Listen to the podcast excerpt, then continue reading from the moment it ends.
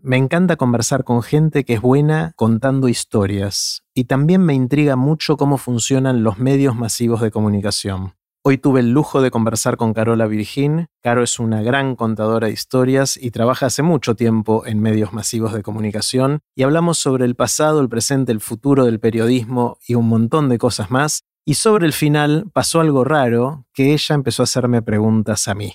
Antes de dejarlos con Caro, les cuento qué es todo esto.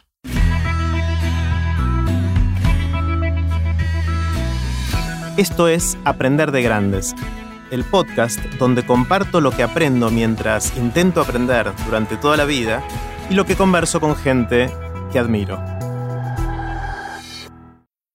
Si te gusta este podcast, creo que también te va a gustar el newsletter de Aprender de Grandes. Es un email corto que mando todos los lunes con ideas para empezar la semana. Podés suscribirte gratuitamente en aprenderdegrandes.com. Puse los links de este episodio en aprenderdegrandes.com barra carola. Ahora sí, con ustedes, Carola Virgin. Hola, Caro. Hola, Jerry. ¿Cómo va? Bien, muy bien. Quiero empezar, como te anticipé, con una pregunta grande, muy grande, para que la conversación tome vida propia y nos lleve a donde quiera llevarnos. ¿Qué aprendiste en todos estos años de dedicarte a contar historias en los medios de comunicación? ¿Qué, aprendiste? Bueno, primero aprendí a contar historias, mm. ¿no? Eh, uno sale a esta profesión creyendo que tiene las herramientas técnicas para contar una historia y, después te das cuenta que hay un montón de otras cosas para, para, contar una historia, para difundirla y para asumir la responsabilidad que implica difundir una historia. Eh, así que también aprendí que hay historias en casi todas las cosas y encontrarlas y que siempre en las historias hay personas y esto parece obvio, pero a veces no es tan obvio. Fue algo que yo fui aprendiendo. Cometí errores de, contar historias eh, sin priorizar el factor humano o olvidándome y, aprendí mucho de esos errores. Entonces, eso como lo principal. Pero también aprendí a aprender a hacer periodismo. Porque yo soy de una generación, yo tengo 48 años. Empecé en el año 97 en una redacción y yo no soy esa generación de periodistas que escribían en máquinas de escribir. Yo llegué y tenía una computadora. Entonces, no es que el periodismo se hizo en máquinas de escribir durante mucho tiempo igual, hasta que cambió rotundamente. Yo soy de la generación que llegamos cuando eso ya había cambiado, no fue el, salto. Ahora, desde que yo trabajo, todo el tiempo estuvo cambiando, la profesión y el quehacer. Yo no tenía máquina de escribir, tenía una computadora, pero era una computadora en blanco y negro y era una computadora que no estaba conectada a nada. Yo tenía mi monitor y trabajaba ahí adentro y nada más. Eso hoy nos parece una locura y, y recibía las gacetillas por fax y las tenía que tipear y era otro momento y recibía las fotos en no los negativos, sino los positivos. Yo empecé haciendo moda y teníamos unas mesas de luz que no eran como las que están al lado de la cama, sino que eran mesas con luz adentro, donde poníamos la foto y con un cuenta hilo, un ojito con lupa, mirábamos la foto para editar, para elegir las que iban a ir en una nota. ¿Y qué pasa? Al poquísimo tiempo, yo ya tenía una computadora con internet. Y al poco tiempo ya tenía la posibilidad de editar fotografía digital. Y al poco tiempo, y al poco tiempo, y al poco tiempo. Y soy de la generación que ya empezó con un periodismo que cambiaba permanentemente. Y el cambio fue permanente, pero lo que no fue permanente fue el concepto de permanente. Porque antes el cambio permanente era un cambio cada año, cada dos años. Pasaban las cosas con otro ritmo hoy por hoy pasan en semanas. El criterio que aplico hoy no necesariamente es el criterio que voy a aplicar en 10 días. Eh, entonces, creo que también aprendí a ir aprendiendo todo el tiempo. Eh, esto es algo que pasa en, el mundo en general, pero bueno, yo lo aprendí desde mi profesión, que es el periodismo. Está buenísimo. Hay, hay tres cosas que, dijiste, dijiste muchas cosas, pero hay tres que me llamaron especialmente la atención y que quiero profundizar en cada uno. Una es contar historias y aprender a contar historias y me interesa hablar de eso. Lo segundo es el factor humano y ahí enseguida te voy a preguntar a qué te referís con eso y tratar de entenderlo un poquito más. Y el tercero es el cambio permanente y la necesidad de seguir aprendiendo porque ese cambio nos lleva puesto de alguna manera. ¿no? Esas como son las, las tres áreas que me, que me parece que, que quiero profundizar por cómo, cómo abriste. Tema de contar historias, se habla mucho el storytelling y contar historias y nosotros compartimos el equipo de TX Río de la Plata donde le dedicamos un montón de tiempo a intentar ayudar a nuestros oradores y oradoras a que cuenten mejor historias. ¿Cómo se aprende eso? ¿Por dónde se empieza? ¿De dónde hay que empezar a tirar el piolín? Por ahí visto desde el punto de vista del periodismo, ¿no? Sí, a ver, desde el punto de vista del periodismo y esta parte como más técnica que te digo que es la base eh, para, nosotros, el aprendizaje de formalismos, ¿no?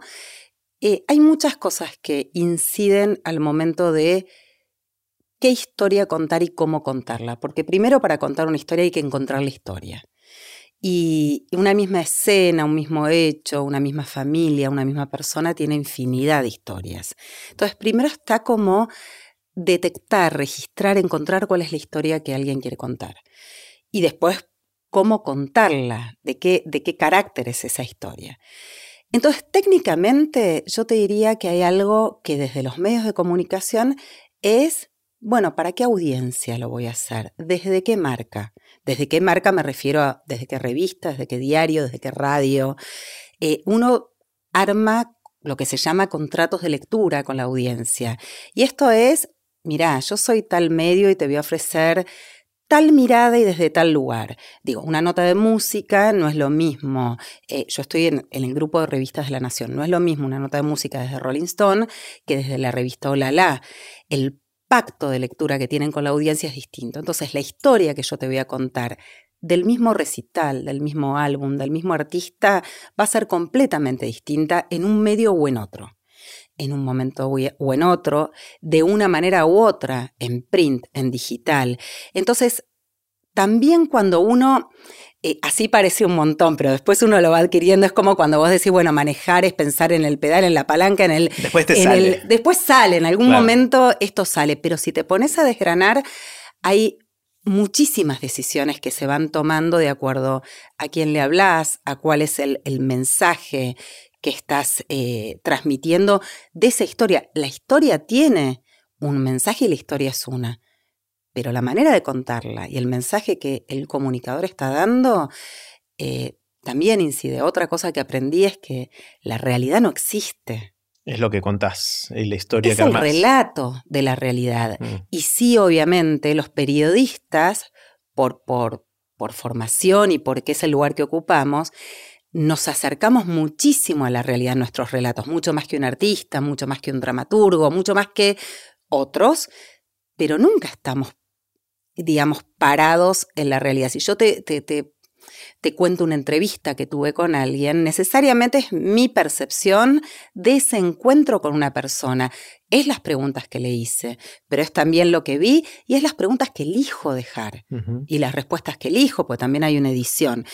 Entonces, todo es, a, esto me refiero con que todo esto implica tomar decisiones y esas decisiones implican saberes, implican valores, acá está lo del factor humano que te decía, cómo de repente van emergiendo valores que antes quizás no los tenías tan a la vista y decís, no, pero acá está esto para priorizar. Em, Así que son como muchas micro decisiones. Y después la materialidad. A mí me gusta mucho escribir. Eh, bueno, ¿con qué palabras lo vas a contar? ¿Por dónde empieza una historia? Esto pasa lo mismo en la literatura de, de ficción, ¿no? Bueno, ¿por dónde entras a una historia? Claro. Eh, eso ya tiene más que ver con la narrativa, ¿no? Está bueno, a ver, está bueno porque cada cosa se abre en un árbol de opciones y, consideraciones. Lo que te escucho decir es que está por un lado elegir la historia, encontrarla, ir a buscarla, de todas las posibilidades, elegirla, ver con qué ángulo la vas a contar. Eh, bueno, eso del ángulo quizás es parte de lo segundo, ¿no? En qué medio va, cómo se adapta ese contrato de lectura con la gente o de, o de escucha o de visualización, porque puede ser escrito o puede ser en otros medios. Eh, cómo se adapta eso en el medio que, elijas comunicar esa historia y después cómo se construye palabra por palabra, imagen por imagen, sonido por sonido, eh, lo que llamas la materialidad, que, está bueno. Eh, y también, por deformación personal, y profesional hago el paralelo con TED, ¿no? Está la, lo que llamamos curaduría, que es cuando elegimos los oradores con sus ideas. Está el coaching, donde ayudamos a construir un poquito lo que queremos contar. Y después están los ensayos finales, donde la cosa baja a tierra. Y, Entonces hay, un paralelo, no es idéntico, pero... Bueno, sí, hay un paralelo. Hay un paralelo bastante yo, yo siento que hago...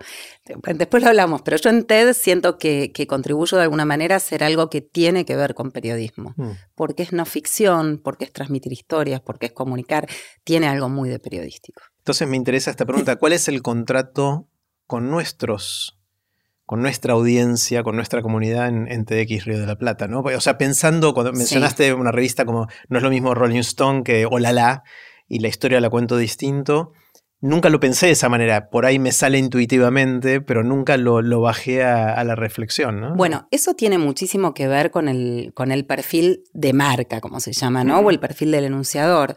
Eh, TED en general y TEDx Río de la Plata en particular tiene una identidad que es un lugar donde vos vas a encontrar ideas innovadoras, transformadoras, voces eh, con autoridad para hablar de eso.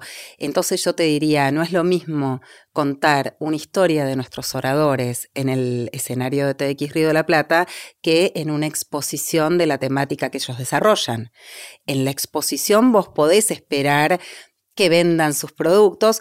En TED vamos a hablar de las ideas, después ellos podrán tener distintos desarrollos vinculados con eso, pero vamos a ir a la idea. Entonces ahí ya te estoy recortando qué historia es pertinente para este formato. Y luego hay algo que tiene que ver con, con la voz, ¿no? Eh, nosotros en TEDx Río de la Plata reunimos un montón de voces diversas y se respeta la voz del orador u oradora y, quien viene a traer la historia. Pero como medio de comunicación, si dijéramos, TED tiene su propia voz y nosotros hablamos con nuestra propia voz de lo que estamos ofreciendo, de lo que venimos a, a mostrar e incluso con una intencionalidad muy clara y enunciada. Nosotros elegimos ideas transformadoras que pensamos que pueden generar cambios positivos, impactos en algo, en la, en la gente, en la vida, en los quehaceres. Bueno, todo eso es una intencionalidad muy clara.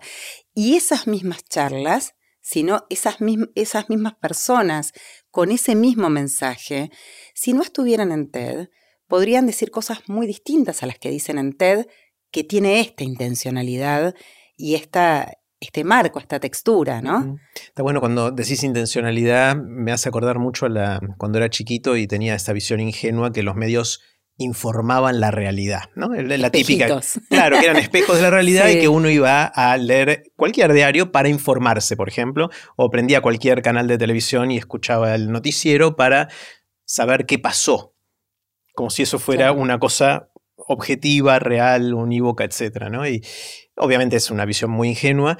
A, medida que va pasando el tiempo, uno se da cuenta que hay un montón de intencionalidad, como vos decís, en cada marca, en cada canal, en cada comunicador de, lo que hace. A veces son algunas que son más transparentes y a veces menos transparentes.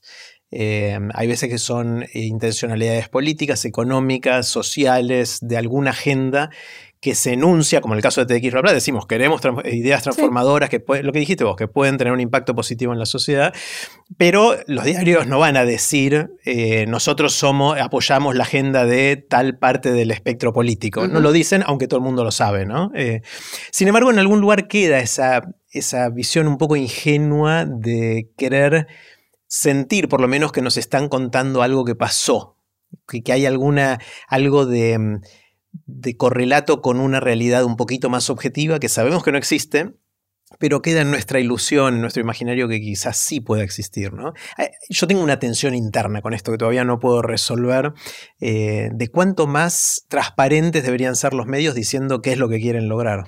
Mira, con respecto a eso, a ver, no es una mirada ingenua tuya la que tenías de los medios de comunicación es, la mirada generalizada que se tuvo y durante mucho tiempo.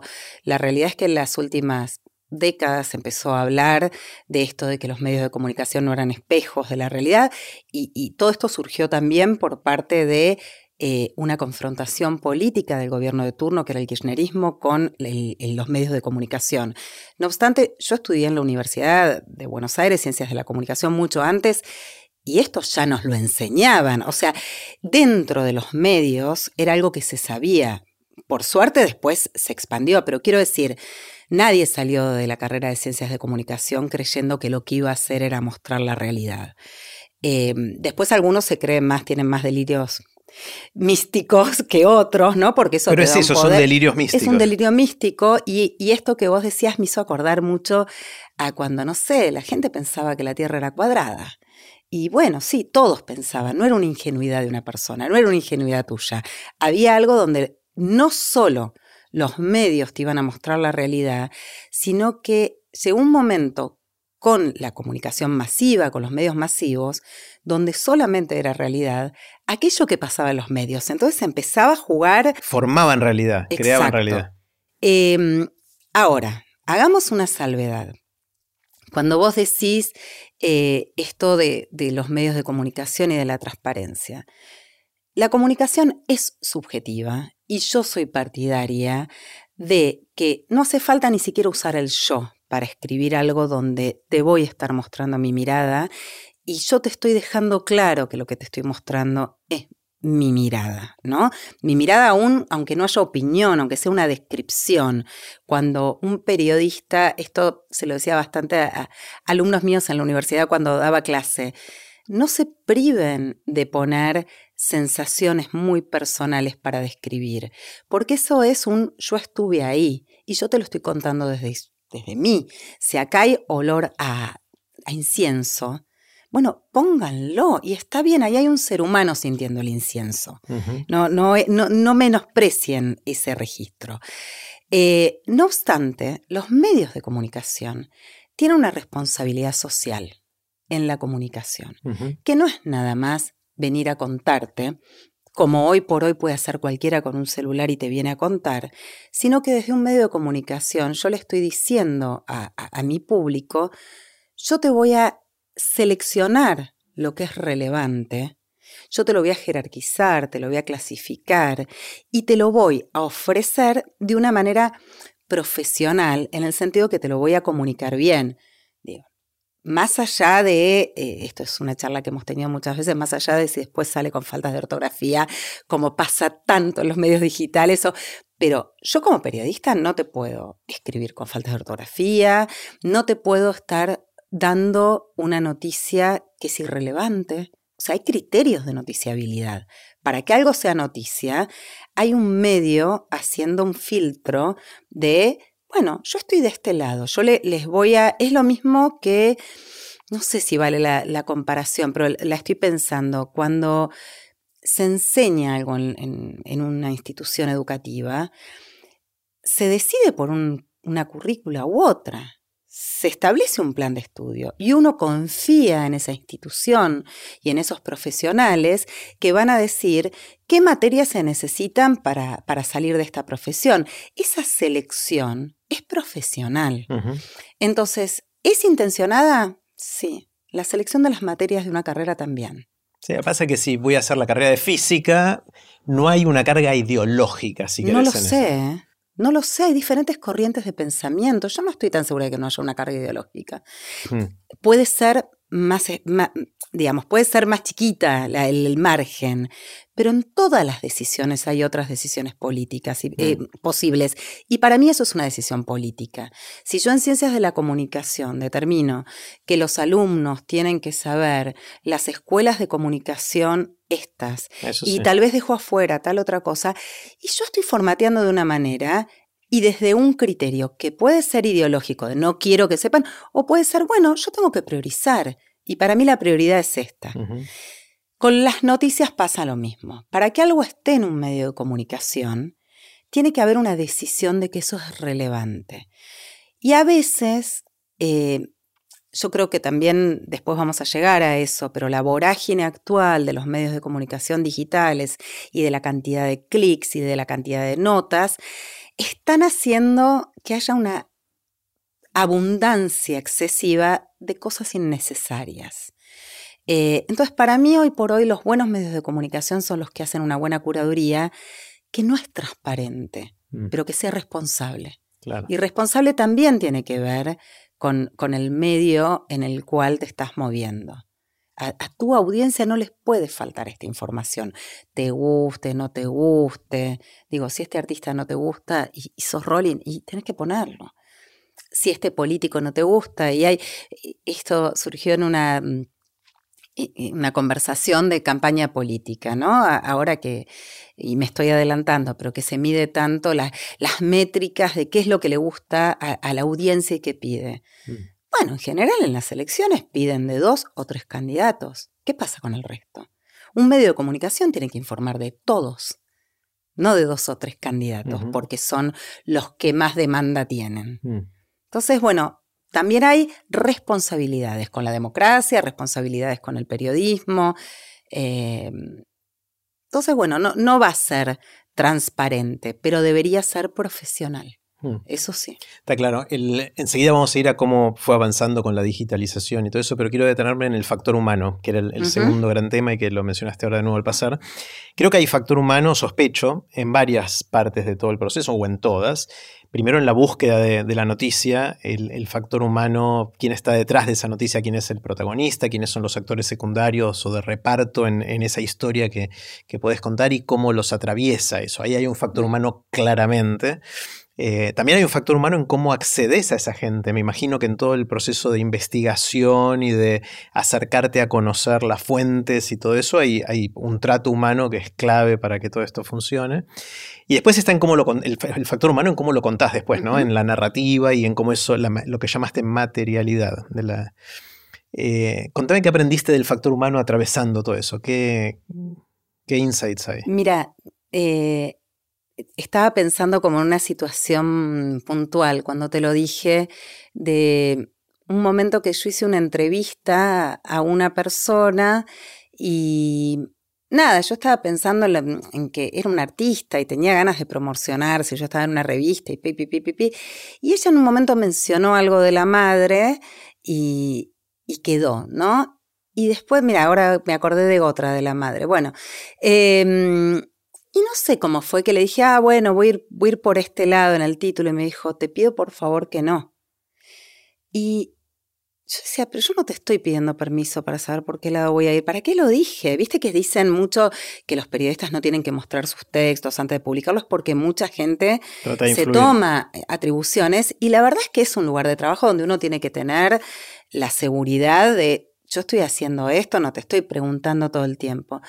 Pero habitualmente y hasta el día de hoy, con, mucho tiempo de, experiencia, yo en ciertas cosas sigo consultando porque pasa esto, que después entendés por qué no quieren ir por ahí. Y ahí hay un ser humano y a mí no me cambia nada. Me pasó hace, hace poco también, me acordé porque era una mamá, una historia de vida muy linda muy eh, que me gustó contar porque además yo fui a averiguar una cosa y encontré una historia detrás de una marca, de una, no, quiero dar mucho detalle por lo que voy a contar, pero y en un momento la entrevistada me dice, bueno, cuando murió mi papá, mi mamá quedó muy deprimida y yo tenía que eh, hacer cosas, qué sé yo. Como era una historia tan personal, se la mandé para, para que la leyera y le dije, te acepto comentarios y cosas que me marques que están mal. Que es siempre lo que digo, no, no, no opiniones. Vos dame tus comentarios, yo veo qué hago. Y ella me dijo, hay uno solo. En lugar de deprimida, ¿puedes ir triste? Cuando mi mamá estaba triste. Y le digo, sí, por supuesto. me dice, porque mi mamá estaba deprimida. Y a ella le pone muy triste haber caído en una depresión.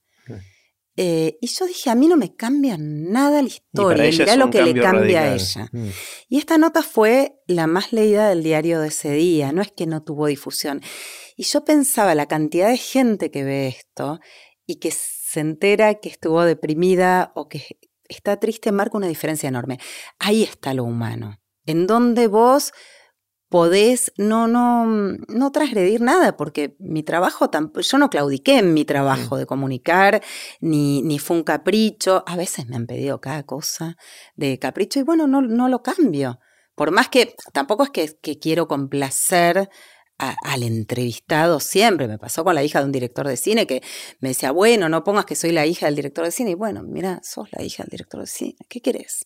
Le pesaba, le pesaba ser la hija. Le pesaba y está bien y yo lo entiendo, pero yo como periodista no puedo dejar de poner que es la hija de un gran director de cine. Mm. O sea, a ver, e, es como hay negociación ahí también.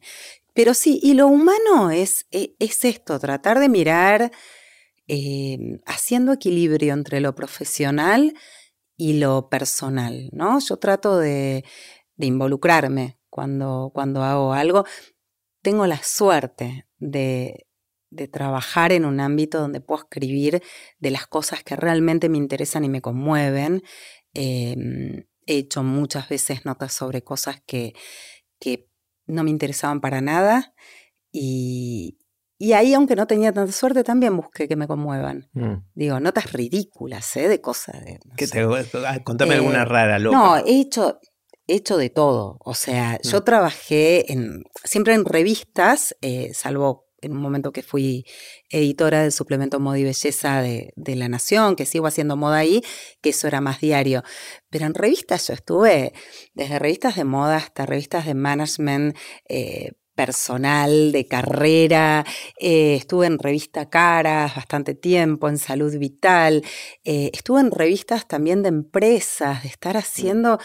Eh, trabajé en el, bastante tiempo en comunicación interna de una petrolera. Y de pronto yo tenía que hablar con, no sé, geólogos del tema de las capas del petróleo, pero siempre, como era una revista, era para los empleados en general. Entonces yo decía, a mí me viene bien no saber nada de esto, porque no te voy a hacer una entrevista en profundidad de geología.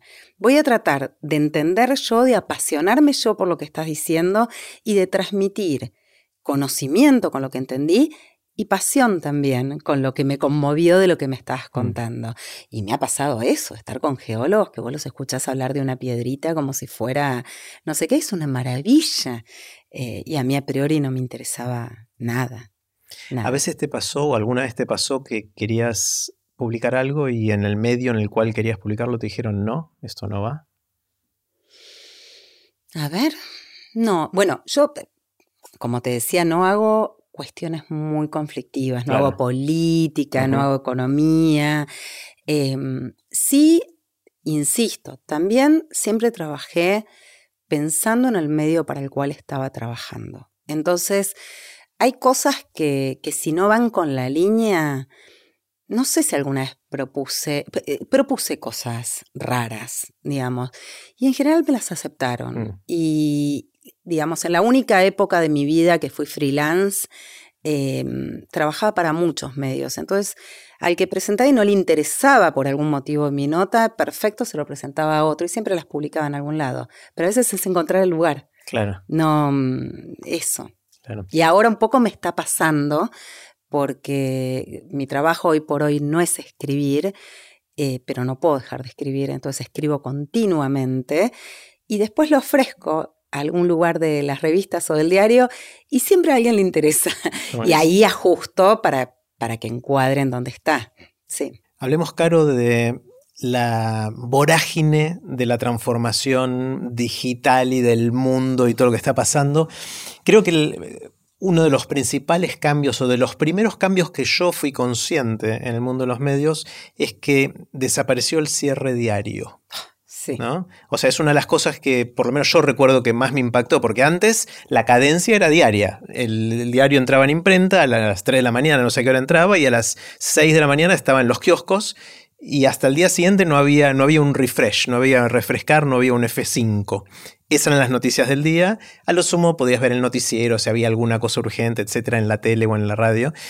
Y al día siguiente el diario reflejaba lo que pasó en esas 24 horas. ¿no? Eso no existe más. Obviamente existen diarios impresos que lo siguen haciendo, pero cada vez es menos la, cantidad de gente que se informa de esa manera o que, que, lee esos. Entonces, eso es una de las cosas, ¿no? Que hace que haya una inflación de vorágine y de ganas de tener más noticias porque tenés que decir algo todo el tiempo, ¿no? Eso, eso impactó mucho, ¿no? En, cómo funcionan los medios.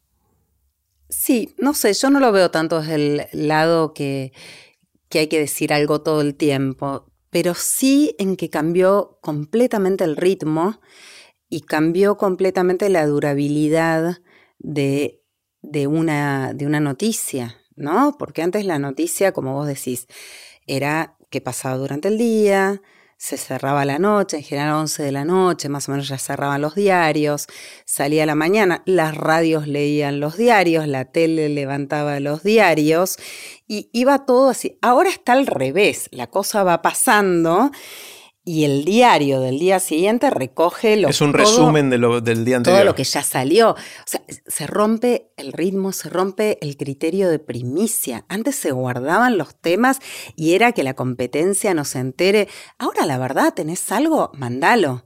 O sea, no importa si al día siguiente, eh, eh, igual ya ni siquiera sé si está corriendo tanto el criterio de primicia, porque se alteraron tanto los tiempos. Y esto, una noticia es el título, pero también después es el desarrollo, porque se va actualizando. Entonces, ya ni siquiera son notas, vos hablas de cierre. Acá no hay nada cerrado. Claro. Las notas están abiertas, están en un flujo continuo en la web. Es otro ritmo, es otro elemento. Eh, realmente muy distinto. Y cambió la vida del periodista, la, gente que se dedica a construir contenido, a crear contenido de esta manera. Absolutamente. Primero, bueno, la primera situación con esto fue que empezaron a enloquecer los periodistas porque no tenían principio y final en nada, ni de una nota, ni de una jornada, ni de una... Y fue un desborde muy grande, no, pero en serio, hubo muchos casos de estrés laboral eh, y después la transformación de, de los profesionales habituados a algo, a esta nueva dinámica, yo soy de, de esas personas. Y para mí mi propia transformación fue increíble. O sea, yo hoy te la cuento así, pero en el medio la pasé muy difícil, muy, con mucha desorientación mm. de, de por y me queda un montón por transformar. Em, mira, con respecto a eso, no sé si, se encaja directo en lo que me preguntaste, pero yo estaba, yo siempre fui muy amante de, del papel. Yo sigo leyendo diarios en papel, libros leo solo en papel, no, nunca tuve un libro digital. Em, de la escritura, del viejo periodismo, de las notas profundas y largas y no sé qué. Y la realidad es que, bueno, en determinado momento la profesión me fue acercando a tener que eh, cambiar hacia algo más digital. yo estaba en el suplemento de moda de la Nación en un momento que em, hicimos un rediseño. O sea, yo asumo ahí como editora y hacemos un rediseño del suplemento. Y en el editorial yo tenía que explicar esto que habíamos hecho.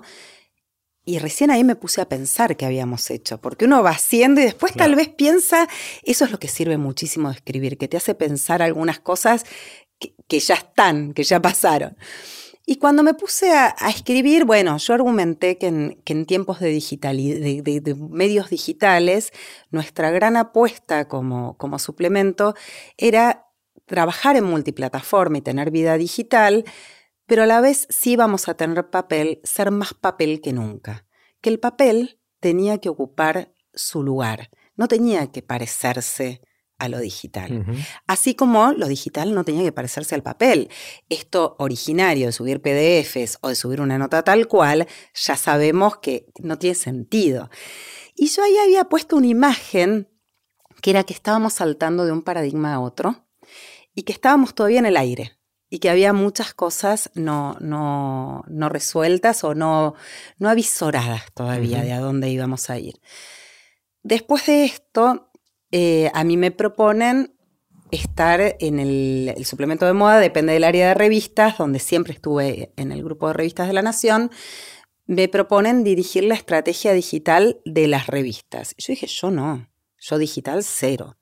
O sea, por más que venía haciendo estas cositas, pero digital. No, bueno, es lo que hay. Yo venía pidiendo un trabajo transversal. Yo no quería dedicarme a un solo tema, sino a varios. Eh, y además no veía que, me podía dedicar. La verdad, estaba como en pleno cambio. dije, bueno, está bien. O sea, si no, no queda otra, voy a ver. Me puse a hacer cursos, pandemia, sola, en un cargo que no existía y que yo tenía que armar, sin equipo por primera vez en mucho tiempo, eh, sin saber qué era esto y ya te digo, tomando capacitaciones, viendo qué hacían en otros medios, metiéndome en foros, terminaba cursos donde me hablaban de, métricas, de estadísticas y yo lloraba. Y yo decía, no es para mí, o sea, ¿para qué estoy dilatando algo? Ya está, el periodismo no es más para mí. el eh, periodismo, no este rol. Yo tenía la sensación en ese momento, y lo dije alguna vez así, que yo había estado muy enamorada y me había casado con un periodismo que ahora había cambiado por completo. Y que eso podía pasar. Lo que no podía pasar es que yo siguiera casada, calladita. Mm. A ver, ¿me seguís enamorando? Y yo en ese momento como que me estaba preguntando, bueno, no sé si me sigue enamorando. Yo estaba como al borde de, una gran separación y muy, muy frustrada, hasta que me enamoré de lo digital. ¿Y qué pasó para que me enamorara? Que ese saltito que estaba pegando llegué y que me llevé una sorpresa inmensa. Yo creía que eran como dos territorios distintos, dos paradigmas, me los imaginaba así, la ruptura de paradigma, todo lo que había estudiado en la facultad, y que uno pasaba de uno a otro. Cuando llego, no era un territorio como el que yo conocía. Yo no, pisé tierra. Era agua, era barro, era aire. Era otro planeta. Mm.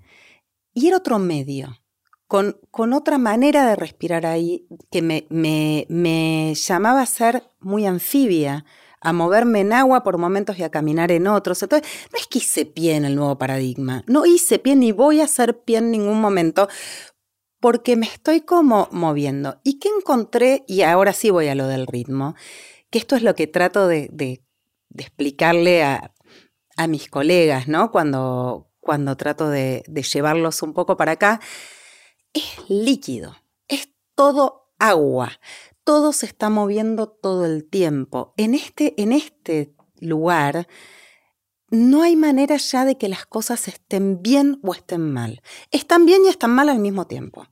Y todo el tiempo vas, es un baile, estás todo el tiempo bailando, no es que no es estático, no hay un equilibrio, te puedes caer, te puedes levantar, puedes saltar, puedes y justamente si te quedas quieto, sí, no, no, no hay. Entonces encontré algo que dije, ah, pero yo no era digital en el sentido que no leía un libro digital o que no, no la casaba mucho con los números, pero yo soy re digital. A mí esta cosa de moverme, de cambiar, me mantiene encendida, despabilada, siempre fui así. Pero nunca pensé que lo digital era un medio ambiente como para mí. Y ahora estoy enamorada. Y es como otra, otra etapa de, este amor. o sea, a pesar de que no sos nativa digital, porque lo aprendiste avanzada tu, carrera profesional, te sentís como en casa de alguna manera. No solo me siento como en casa, sino que eh, no ser nativa digital es una de las principales em, claves de que yo pueda ayudar a mis compañeros a ir allá. Porque yo siempre les digo, ustedes ven, si yo estoy acá, ustedes también pueden estar. O sea, no es que vengo, que me encantaba lo digital, que la tengo reclara, que soy nativa y entonces ustedes se sienten disminuidos. Somos iguales. Mm. Después habrá que ayudar y no somos iguales todos porque hay gente que se enamora y gente que no se enamora. Eh, y hay gente que puede y gente que no puede. Bueno, digo, eso sí, pero digamos, yo soy un tipo de habitante de este nuevo hábitat que necesita mucho también de los nativos digitales. Entonces también a mí me lleva a entrenar mucho el, ecosistema que, que, hay que armar con otros elementos, de, con otros actores. A mí me fascina eso y siempre me gustó lo interdisciplinario. Yo estoy trabajando mucho ahora con gente que no sabe nada de periodismo. Nada. O sea, desde gente de datos, gente de productos, gente que, bueno, más o menos y ese es el periodismo hoy. Mm. ¿Cuánto impactó en todo esto y en toda esta transformación la interactividad? O sea, antes uno imprimía un diario y no sabía lo que pasaba del otro lado. Tenía alguna evidencia anecdótica, puntual, chiquitita de que alguien leyó una nota o de que tuvo una repercusión en la radio o en la tele, pero no mucho más. Ahora ponés publicar y a los tres minutos ya tenés críticas, tenés likes, tenés dislikes, tenés comentarios, tenés hate, o sea, tenés odio que hay de distintas maneras. Es como tener el, minuto a minuto de la tele puesto todo el tiempo encendido ahí y visible para todo el mundo, para vos, para la competencia, para los otros medios, para todo lo que está pasando. ¿No te vuelve loca eso? ¿Cómo, cómo, cómo se incorpora eso y cómo afecta la vida de los comunicadores? A ver, sí, es enloquecedor por completo y además las implicancias que tienen son enloquecedoras porque eh, todo eso termina como seteando un montón de decisiones y a veces son errores, ¿no? Em, el otro día, esta semana justo lo, estábamos hablando en una reunión, eh, que hablábamos esto, ¿no? Antes decíamos, le fue re bien una nota de print. Y era que te lo había comentado tu mamá, que te lo había comentado un amigo y que dijiste, uh, como tres personas me hablaron de la nota.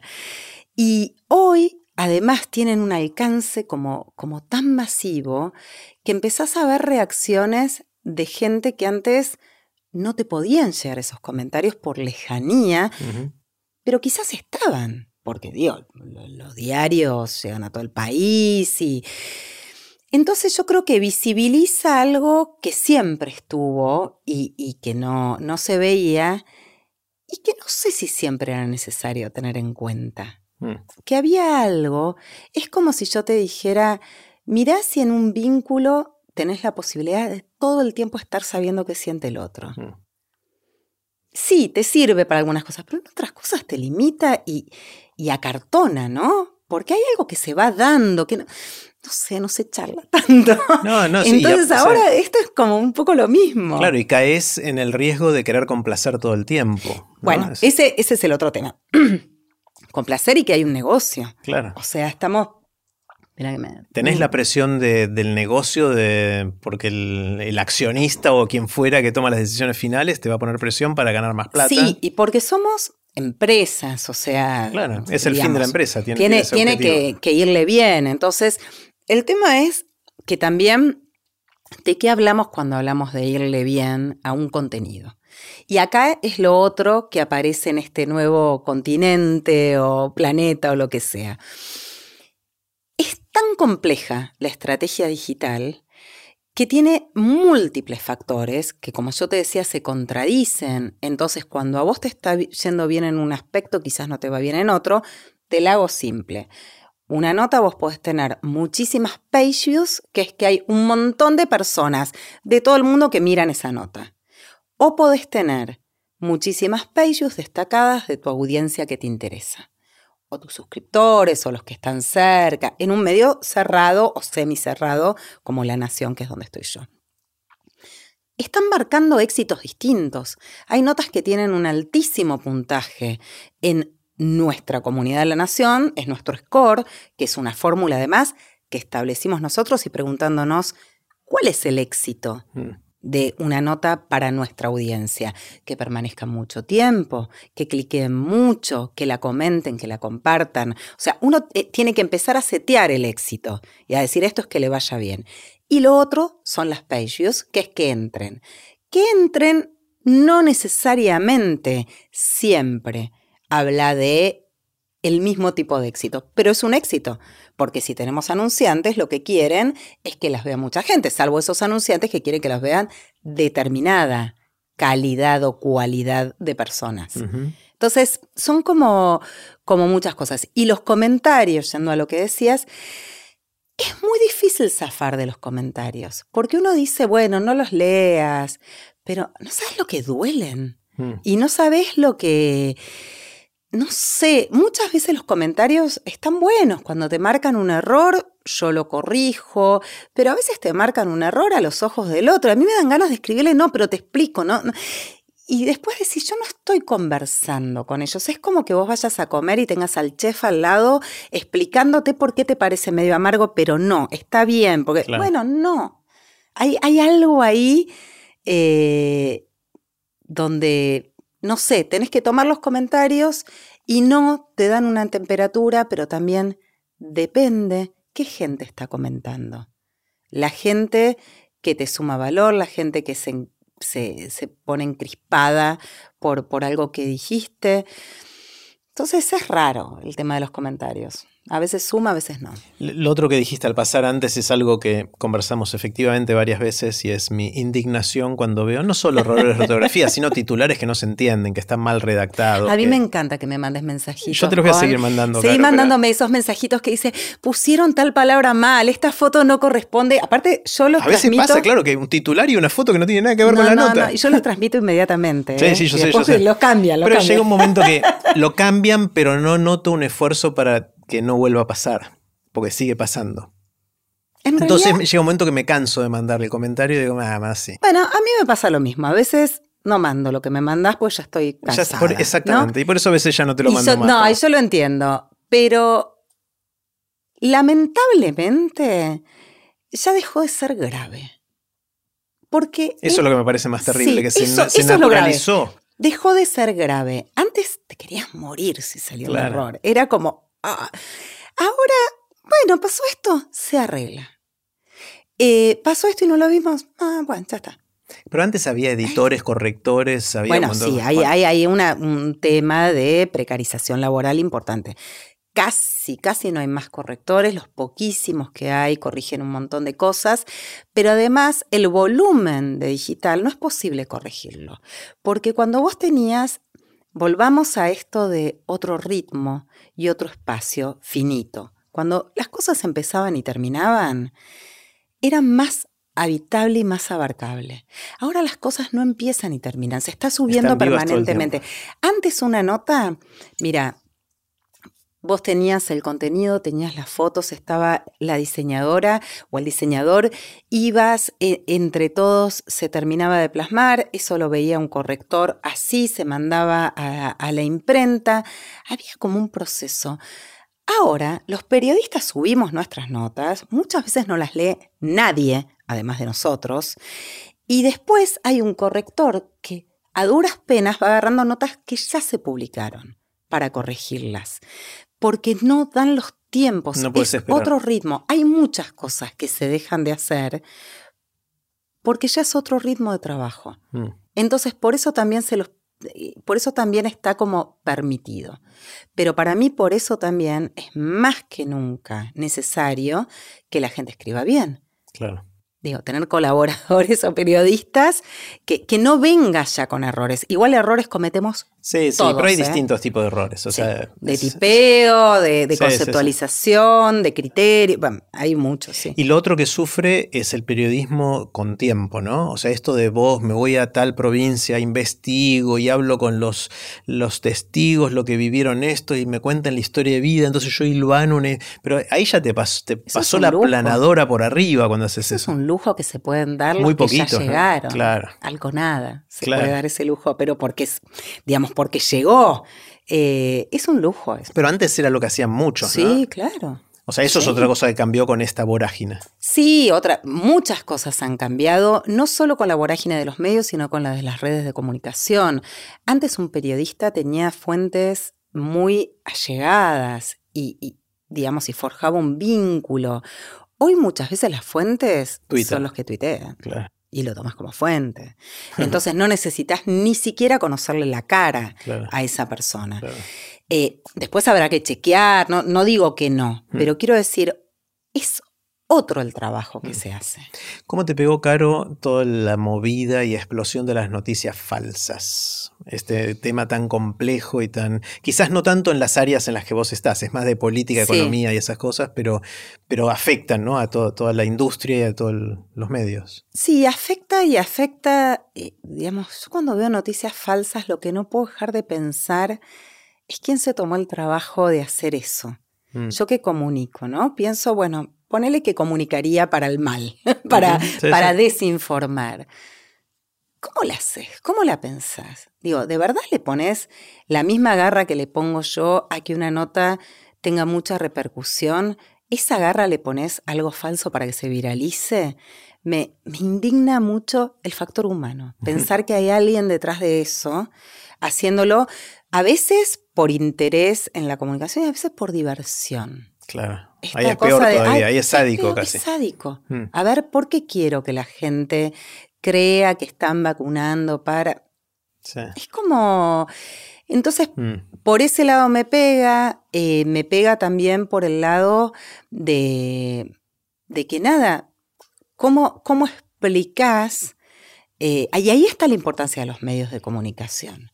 A ver, acá sabes quién te está informando y, por eso los medios de comunicación deberían no equivocarse nunca para hacer eh, garantías de que esto es una información. Cuando una noticia falsa se filtra en un medio de comunicación, a mí me parece, nada, ya está todo, estamos arruinados. ¿Entendés? Como, es así, me duele, me, duele, me duele la intención, me duele que, em, me duele que, que terminamos siendo parte del éxito de algo que fue eh, pensado mal. Mira, te lo voy a llevar al extremo porque soy exagerada. Eh, hace un tiempo fui a Nueva York y estaba en el Museo del 911. Nada, en un momento es como que me miré a mí y miré a la gente que estaba alrededor mío llorando. No sé si fuiste, hay unos pilarcitos con pañuelos porque la gente llora y tirando pañuelitos. Y dije, alguien desde algún lugar nos ve a nosotros así y dice, salió bien. Me pareció espantoso. Claro. Si era eso lo que se buscaba. Entonces, cuando, cuando llego a que, a que estos resultados tan feos, porque en eso lo estoy llevando al extremo, pero la desinformación y la información falsa también es muy dañina y que haya un ser humano detrás de eso diciendo, bien, porque qué sé yo, no sé, eh, nos pega el COVID. Bueno, no hay un ser humano detrás de eso, puede haber un error, pero no hay alguien que lo sembró y que se está riendo porque estaba... Eso me... Mm. Sí, está claro que las noticias falsas con de, gente mala, digámoslo así directamente, son deplorables. pero está también las noticias falsas de gente que tiene una agenda y que por ahí hace un, cambio sutil, chiquitito, algo para impulsar una agenda política, económica, de poder, lo que fuera, eh, que es menos blanco y negro la cosa ahí, ¿no? Una cosa es posicionar un tema verdadero en una agenda y estar manipulando. Y otra cosa es, eh, para posicionar un tema, sacar una noticia falsa. Mm. Si es falsa, está mal igual, que, igual que la viralización, pero quiero mm. decir, ahí en realidad es como decir, bueno, hay buenas intenciones y malas intenciones, hay cosas más graves, cosas no. Em, no sé, yo soy una fundamentalista de esto porque trabajo de esto. No se miente. no se miente. Te puede pasar de, de difundir un error de información, te puede pasar de equivocarte. Ahora, decir, esto no es así, pero lo voy a poner porque, no sé, a mí me... Mm. Soy muy ingenuo en eso, me cuesta entenderlo. Mm. No, no lo consigo. Yo tengo la sensación leyendo los diarios que en las áreas de política, de economía y de todo eso hay mucho más de lo que nos gustaría que, haya. Sí. O sea, yo también veo lo que te decía antes. Hay una historia y yo te la puedo contar desde distintas maneras y desde distintas perspectivas. Y esto, a ver, eh, yo muy conscientemente te puedo contar una historia desde mi perspectiva porque creo que mi perspectiva puede enriquecer esa historia. Yo lo hago desde este lugar no tengo duda de que un periodista que quizás está haciendo algo político, quizás aplica una perspectiva que considera la correcta, la adecuada y es recontra personal.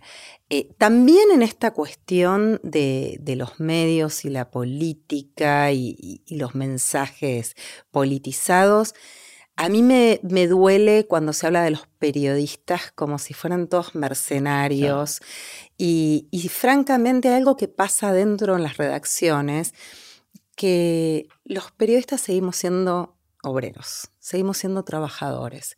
Podemos tener una investidura donde damos opiniones y todo, pero nosotros estamos trabajando. Entonces, eh, no es que yo voy a fabricar lo que me pida el, el capataz, pero sí que si el capataz tiene un negocio con esta fábrica eh, de armas, yo, no estoy negociando armas, yo estoy trabajando. Entonces, muchas veces se mm. piensa que un periodista, por trabajar en un medio, sí o sí es ese medio. Y no es así. Además, no somos medios. Quiero decir, incluso en aquellos medios eh, en los que yo he estado, con los que me pude sentir muy identificada, yo trabajé nueve años en la revista Olala y para mí Olala tiene, yo tengo muchísimo de Olala y Olala tiene muchísimo a mí, pero yo no soy Olala, ni loca. Y digamos, y me diferencio en muchas cosas y la amo. Como, como marca. Bueno. Pero trabajando para Olala, sos leal a eso. Está bien, pero qué sé yo, yo no, no, no puedo responder por Olala. No, claro. Eh, digo, aún vos decís, eh, sí, hay directores, hay, digamos, como cargos así, eh, y aún así yo, yo he estado a cargo de Olala y he tenido que responder por Olala ante cosas, pero en mi investidura, ¿no? Yo, Carola Virginia. Claro. ¿Entendés? Como que te, te pones, pues como cualquier empresa.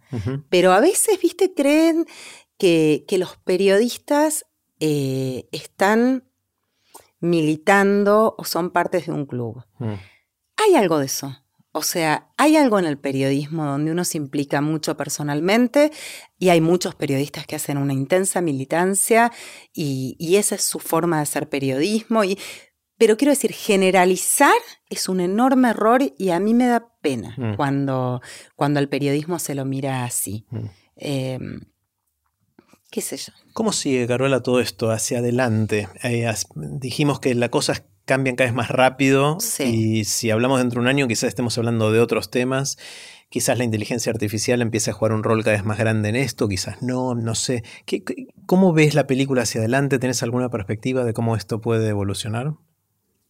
Mira, no. Eh, en realidad, de un tiempo a esta parte dejé de, de pensar cómo, porque algunas cosas de las que están pasando me las podía imaginar, muy distintas a como son, pero podía intuirlas. Y ahora estoy como fascinada con, con, bueno, y a ver qué hay. Es como, yo voy al cine y no quiero saber el final de la película. Mm. Y estoy mirando la película y me puedo estar imaginando, ay, puede terminar así, así, pero no estoy tratando de adivinar cómo va a terminar. la diferencia es que en la película sos espectador, acá estás más en un rol protagónico eh, en tu espacio, ¿no? Hay, algo donde, no sé hasta qué punto somos mm.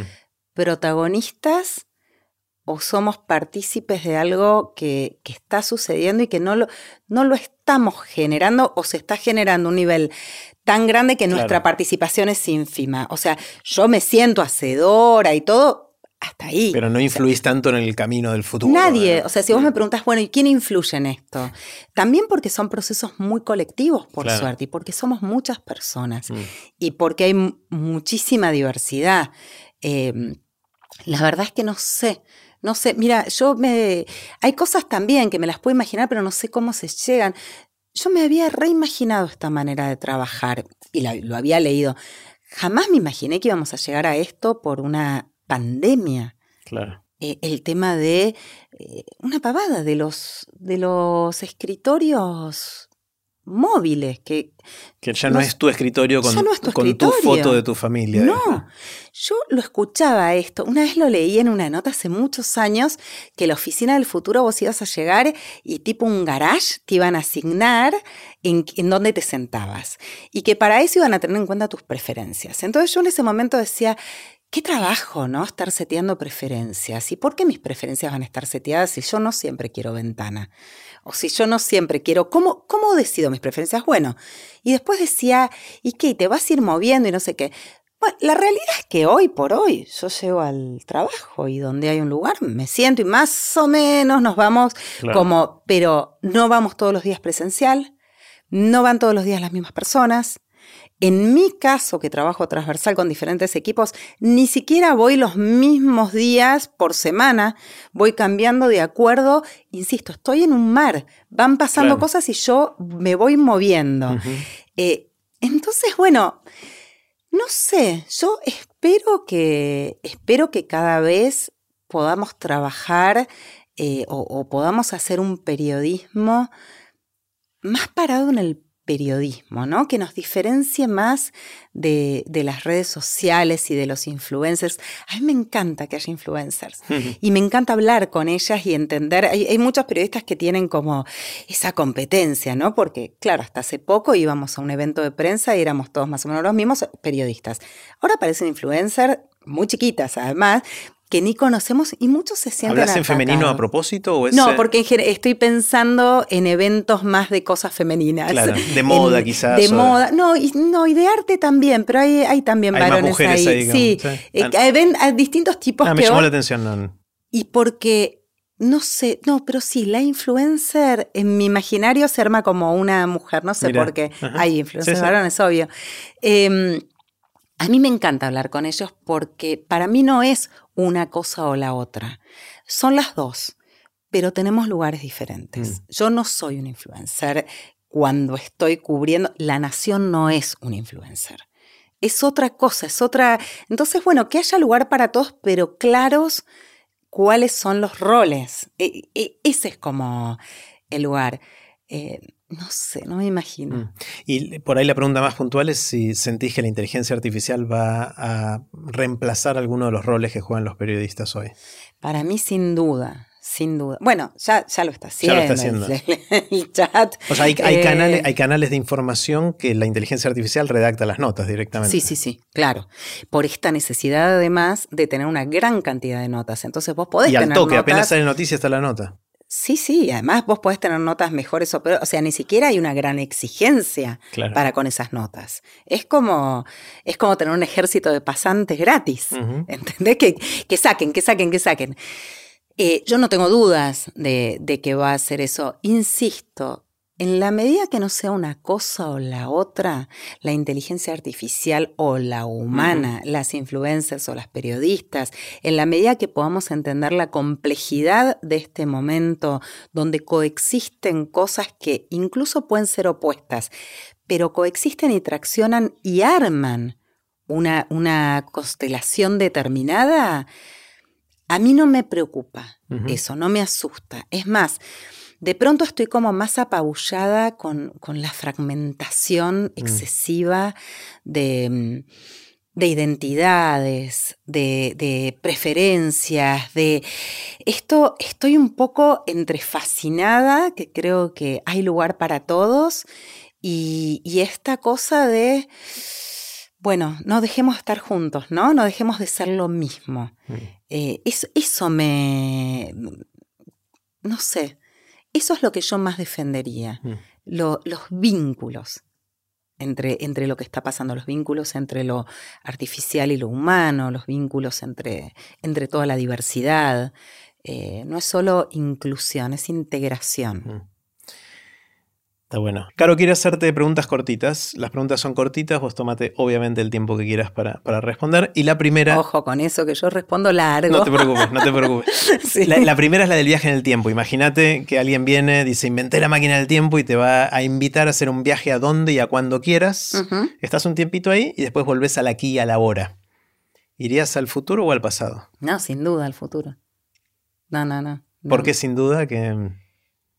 Por esto que hablábamos, porque yo tengo una, una curiosidad voraz. O sea, no me imagino, pero no es que no me imagino porque no me interesa.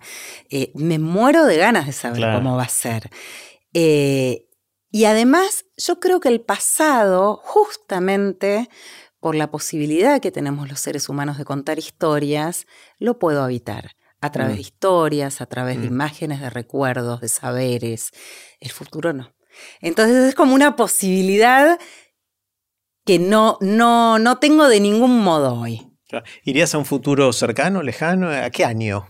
Iría por lo menos de 60 años en adelante. En el futuro. Sí, para, para que no pueda llegar a estar habitándolo. Ah, Para ir a algún lugar que no puedo ir. Claro, Me gusta lo, lo porque el resto, con, si tenés suerte y llegás y con buena Claro, salud y yo con tengo paciencia, 48, ponele que más de 108 no voy a vivir. no se sabe, no lo pero sé. ponele, bueno, sí, está bien, pediría dentro de 100 de años. 100 años, claro. Eh, o, o me encantaría, me encantaría más y conocer eh, a mis, ¿cómo sería? Nietos, bisnietos. Sucesores. Claro. Sí, Descendencia, sí, tu me descendencia. encantaría un día encontrarme con alguien que, que viene de, de mi línea y que yo estoy en su árbol genealógico y no tiene la menor idea de quién soy. Eh, me creo que eso sería maravilloso para mí, ver cómo siguió Está la bueno, historia, Está buenísimo. la historia no contada. ¿Qué sabes hoy, Caro, que te hubiese gustado saber cuando estabas empezando? Eh, es decir, si pudieras hablar con la Caro más joven, ¿qué le dirías? Eh, bueno, yo no sabía que iba a cambiar todo todo el tiempo. Me diría eso para bajar un cambio y no... ¿Porque te generó ansiedad al principio o...? Me generó muchas ilusiones de que ya había entendido. Ah. O de que ya sabía. Claro. Y creo que ahora estoy más abierta a aprender cuando sé que no sé. Entonces, como que eso me hubiese facilitado aprender algunas cosas que tal vez no las aprendí por creer que ya las sabía. Claro, esto de, la necesidad de aprender continuamente como concepto, por ahí no lo teníamos hace 20 o 30 años. O lo otro que te dije, bueno, las cosas que te digo que aprendí, quizás me hubiese gustado, bueno, no sé, porque hubiese sido, de hecho las aprendí, pero de que no es posible decir siempre la realidad, contar la realidad. Eh, también me frustré mucho en eso. Eh, hasta que entendí que, bueno, que yo tenía un lugar para contar las cosas desde, desde esta vidita que tengo, qué sé yo. Claro. Eh, sí, ¿Qué sentís, Caro, que opinás distinto a la gente que te rodea? Puede ser tu círculo más íntimo, un círculo más amplio. ¿En qué pensás distinto? Ay, qué difícil esa pregunta. Es difícil. Es difícil porque según el contexto. Em, yo muchas veces pienso distinto. Y muchas veces me obligo a pensar distinto. Es decir, a mí me gusta cuando estoy en un ámbito íntimo, no íntimo, de trabajo, de lo que fuere, desafiarme a, llevarla contra un poquito y a ponerlo sobre la mesa. Bueno, muchas veces lo haces en el equipo de TX lo Plata y me, encanta, y me encanta. en todos lados. Sí, sí, sí. Bueno, entonces quiero decir, no sé si per se pienso distinto, pero yo busco pensar distinto a la mayoría eh, me encanta compartir pensamientos, pero no soy una persona que busca el sesgo de confirmación permanente. No es que me siento cómoda con los que piensan como yo y entonces es una excepción para mí pensar, eh, llevarla contra o buscar ¿Qué puedo pensar diferente a este entorno? Entonces depende. Y, también en, un sentido político, yo no concibo la grieta. No, no, es algo como que no lo puedo entender. Pero claro, con quienes estoy piensan que soy del otro lado. Porque no estoy, no, no me voy a parar en un lugar o en otro, aún teniendo ideas eh, muy claras. No es que no tomo posición, tomo posición. Pero no colectivas. Entonces, en general pienso distinto. No de tribu. No de tribu. Mm. No de tribu. Y, valoro mucho también las opiniones diversas. Me mm. gusta mucho escuchar opiniones que no coinciden conmigo y aprender de esas opiniones y obvio que muchas veces me genera intolerancia, un pensamiento muy distante al mío, pero no soy intolerante mm. al, pensamiento diferente.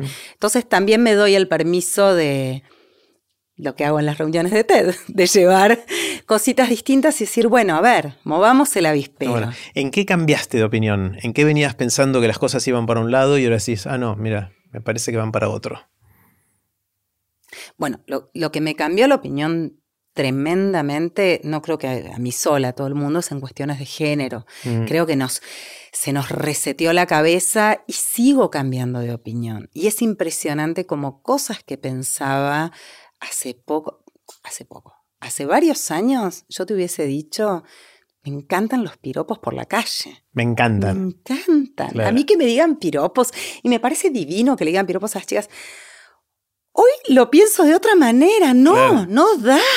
O sea, es como que, pero tuvo que pasar un montón de, tiempo para cambiar esa opinión. Eh, mira, el día, un día me pasó algo que fue hace tan poco que, a mí me, llama la atención. 2018, plena discusión, eh, pleno debate legislativo sobre el aborto legal y gratuito mi hija Francisca, militante feminista en el Colegio Nacional de Buenos Aires, eh, haciendo la, todo, ¿no? Todo, todo lo que había que hacer, la vigía, esto, lo otro. Y en mi casa salía mucho el tema. Estábamos en un almuerzo familiar, estaba mi papá, su pareja, mis hijos, mi marido.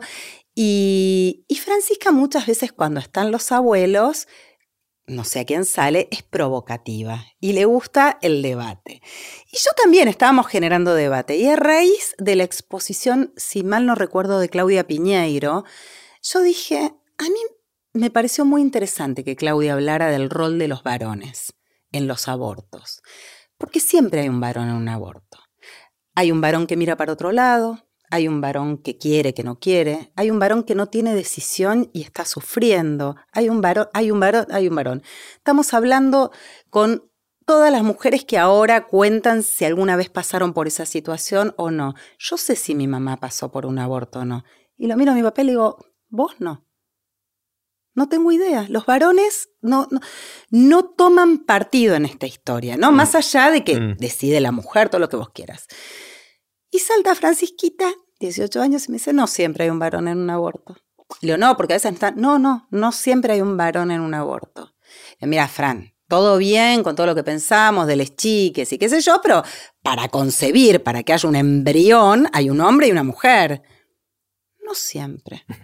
Y le digo, explícame. Y me dice, mira, si mi amigo Nico decide autopercibirse como mujer y tiene una novia y la deja embarazada y van a abortar, ahí son dos mujeres yendo a un aborto. Le digo, ay, Francisca, la estás complicando porque tu amigo Nico, ¿para qué se va a querer autopercibir como mujer para estar con una mujer? Me parecía una provocación, pero realmente no me entraba en la cabeza. Y hoy por hoy lo entiendo perfectamente.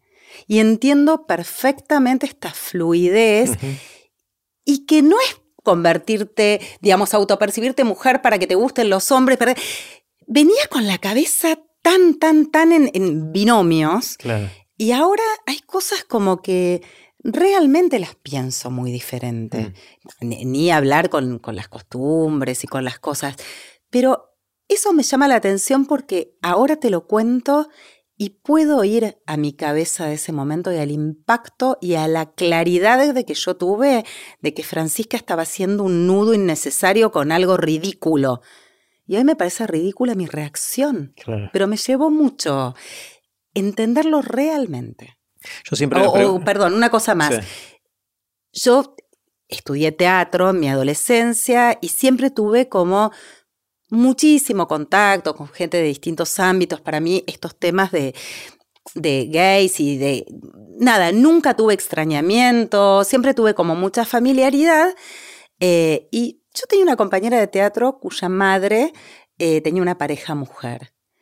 Y a mí me daba pena, por, pero ¿qué me daba pena?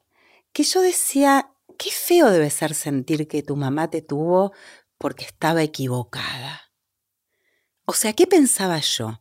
Que la madre, cuando se enamoró del padre, no sabía que a ella no le gustaba el padre, le gustaban las mujeres. Y hoy por hoy digo, es ridículo. Vos podés tener una familia y después podés cambiar. Y te pueden no gustar las mujeres y gustar una mujer. O te puede. Digo, hoy es ridículo y miro a, a esa chica desprejuiciada por completo como yo creía que estaba, con este pensamiento arcaico, y no lo puedo creer. Claro. Bueno, yo siempre me pregunto, así como ahora mirás al 2018 y tu conversación con Fran, y te extraña verte en una posición muy distinta a la que estás ahora y decís que cómo en tan poco tiempo se me dio vuelta la cabeza. ¿Qué cosas pensamos hoy que damos por sentadas que son de cierta manera, que tomamos naturalmente, que no son obvias, que dentro de poquito tiempo vamos a mirar por atrás y vamos a tener la misma decisión, la misma sensación, ¿no? O sea, es imposible de saber o difícil. Bueno, otra cosa que ya está pasando, pero que a mí me, impactó mucho y todavía no digiero, ¿eh? ¿eh? una vez que hablando con, Tamara Tenenbaum, sobre, bueno, nada, temas de, la revolución senior, en una charla que habíamos hecho, eh, ella hablaba sobre esto de la libre potestad de los hijos para atender o no a sus padres. Y yo en ese momento decía, a ver, no, tus padres son tus padres y vos los tenés que cuidar. Y yo creo que en eso vamos a cambiar mucho, que ahora, así como ahora estamos pudiendo hablar de padres y de madres, que es lo más estereotipado, si se quiere, que no se han ocupado de sus hijos y, ver como que, digo, uno puede tener su pensamiento al respecto, pero también son cosas que pasan y visibilizarlas. Bueno, ¿por qué los hijos por Tienen que ocuparse. van a tener que ocuparse. Estoy lejos todavía de pensarlo, pero ya estoy viendo que Vislumbrás que algo puede cambiar yo ahí. dentro de unos años voy a pensar que cada uno hace lo que quiere con quien quiere y que toda esta cosa eh, cultural que tenemos con los vínculos se va a ir diluyendo a realmente que cada uno va a hacer lo que se le cante. Wow, es fuerte. Me da esa sensación. Mm. Sí. Bueno, esto queda grabado, vamos a verlo dentro de unos años, volver para atrás y ya lo naturalizamos y todo eso, así que está, está buenísimo. ¿Qué, mm, ¿Qué te asombra? ¿Qué te sorprende? ¿Qué son esas cosas que ves y decís, wow? Bueno, es medio naif lo que te voy a decir. A mí me asombra tremendamente cuando pasan cosas que completan una historia. Cuando entiendo Mm. que pasó esto, ah, pero eso me mata. O sea, sentir como que, que- que nosotros mismos, que yo soy parte de una historia, como esas que, que trato de, de darle estructura y que hay una estructura de historia a nuestros hechos, buena, mala, lo que sea, ¿no? Pero cuando se conectan las cosas y se y cierran como círculos de narrativa Mm. con, con hechos que se explican, que concluyen, que me asombra. Es- Como es digo, lindo. wow. O cuando resignificás como esta persona que te dijo, mi mamá está deprimida, pero pone que estaba triste. Totalmente. Bueno, mira, el otro día, y acá voy a lo que algo te dije, el otro día pensaba, ¿no? Eh, conversaba con H. Yo estudié teatro. H es H. Merper. H por es si Merper, perdón, sí, sí, de de que estuvo, que estuvo también acá en Aprender de. Grandes, así que... Eh, yo estudiaba teatro. En mi adolescencia hice todo el taller con Agustina Leso, me lo tomaba muy en serio, eh, me apasionaba tremendamente y cuando estaba por terminar el colegio secundario, mi papá me dijo, bueno, ¿qué vas a seguir? Y dije, yo ya estoy siguiendo, papá, yo voy a ser actriz. Y mi papá me dijo, ah, bueno, te voy a pedir algo. Hace un curso de orientación vocacional. Eh, y si te sale teatro, y si esas preguntas te las respondes y es teatro, seguí teatro, pero pregúntate. Y lo hice y me di cuenta que yo no quería ser actriz por un montón de motivos. Y que amaba el teatro como yo suponía, pero que no era para mi lugar de trabajo y eso es algo que sostengo hoy que mis hijos están definiendo sus vocaciones. No creo que necesariamente uno tenga que seguir como vocación aquello que ama tremendamente. Una cosa es el trabajo y una cosa son las pasiones. Y que uno se apasione en su trabajo es importante, pero depende de elegir cosas que nos despierten interés y depende también de que nos apasionemos después por eso. Yo me fui enamorando del periodismo, no fue un amor a primera vista, no es que fui ahí porque era lo que siempre quise hacer. Pues bien, terminé haciendo periodismo. En el medio hice cosas de espectáculos, de arte, voy mucho al teatro, he estado en, en- espectáculos, mucho camarín, mucho tras de escena, mucho... Y yo hoy por hoy, cuando cada vez que hacemos el evento TX Río de la Plata, digo, acá están las dos cosas. Claro. O sea, yo aprendí... Ahí se unieron esas dos cosas. Qué Claro, lindo. y, y ni hablar que en las improvisaciones yo aprendí a contar historias porque era pensar de dónde viene cada personaje, a dónde va, cuál es el conflicto y cuál es la urgencia para que se, se dé acá. Entonces, mi base periodística es el teatro y lo que hacemos en TX Río de la Plata no deja de ser un espectáculo, pero un espectáculo de no ficción, con, con una estética, lógica y poética, escénica. Entonces, cuando veo eso, a mí se me cierra una historia, una historia de vocación. Em, sí, eso. Está bueno, es increíble como la frase famosísima de Steve Jobs de solo podemos unir los puntos mirando para atrás, ¿no? Sí. De, de cómo pasa mucho acá en Aprender de Grandes con gente que me relata cosas y de repente dice, ah, pará. Así como te gusta que cierren las historias de otros, de repente cierra mi propia historia. eh, Sí. Y, y quizás lo que soñaba de chiquito se fue uniendo, pero de manera insospechada y recién ahora lo reconozco. Sí. Pasa muy, muy seguido eso, ¿no? Sí. Es- eh, ¿Cómo haces caro para aprender cosas nuevas? Imagínate que porque querés o porque tenés en el trabajo que acercarte a un nuevo tema, algo que no sabes, y tenés que meterte, tenés que mm, aprender algo totalmente nuevo. ¿Por dónde empezás? Yo tengo una sola vía al aprendizaje, que es la motivación. O sea, Mm. soy incapaz de absorber nada que no me entusiasme. Entonces, muchas veces busco aprender cosas que me entusiasman, muchas veces me toca otras que no, y cuando no, me provoco. Me provoco, me provoco hasta entusiasmarme. De alguna manera me voy a tener que motivar. Busco, preparo el terreno para que cuando yo llegue a, a ese conocimiento, yo esté sedienta Claro. de tenerlo. Si no, no puedo. Está bueno. Si no, no puedo. Igual, ahora, mientras estoy hablando con vos, pienso que yo también cambié mucho mi concepto sobre aprendizaje. Y creo que tiene que ver también con estos cambios contemporáneos, quizás, y con esto de, de, de lo dinámico, no sé.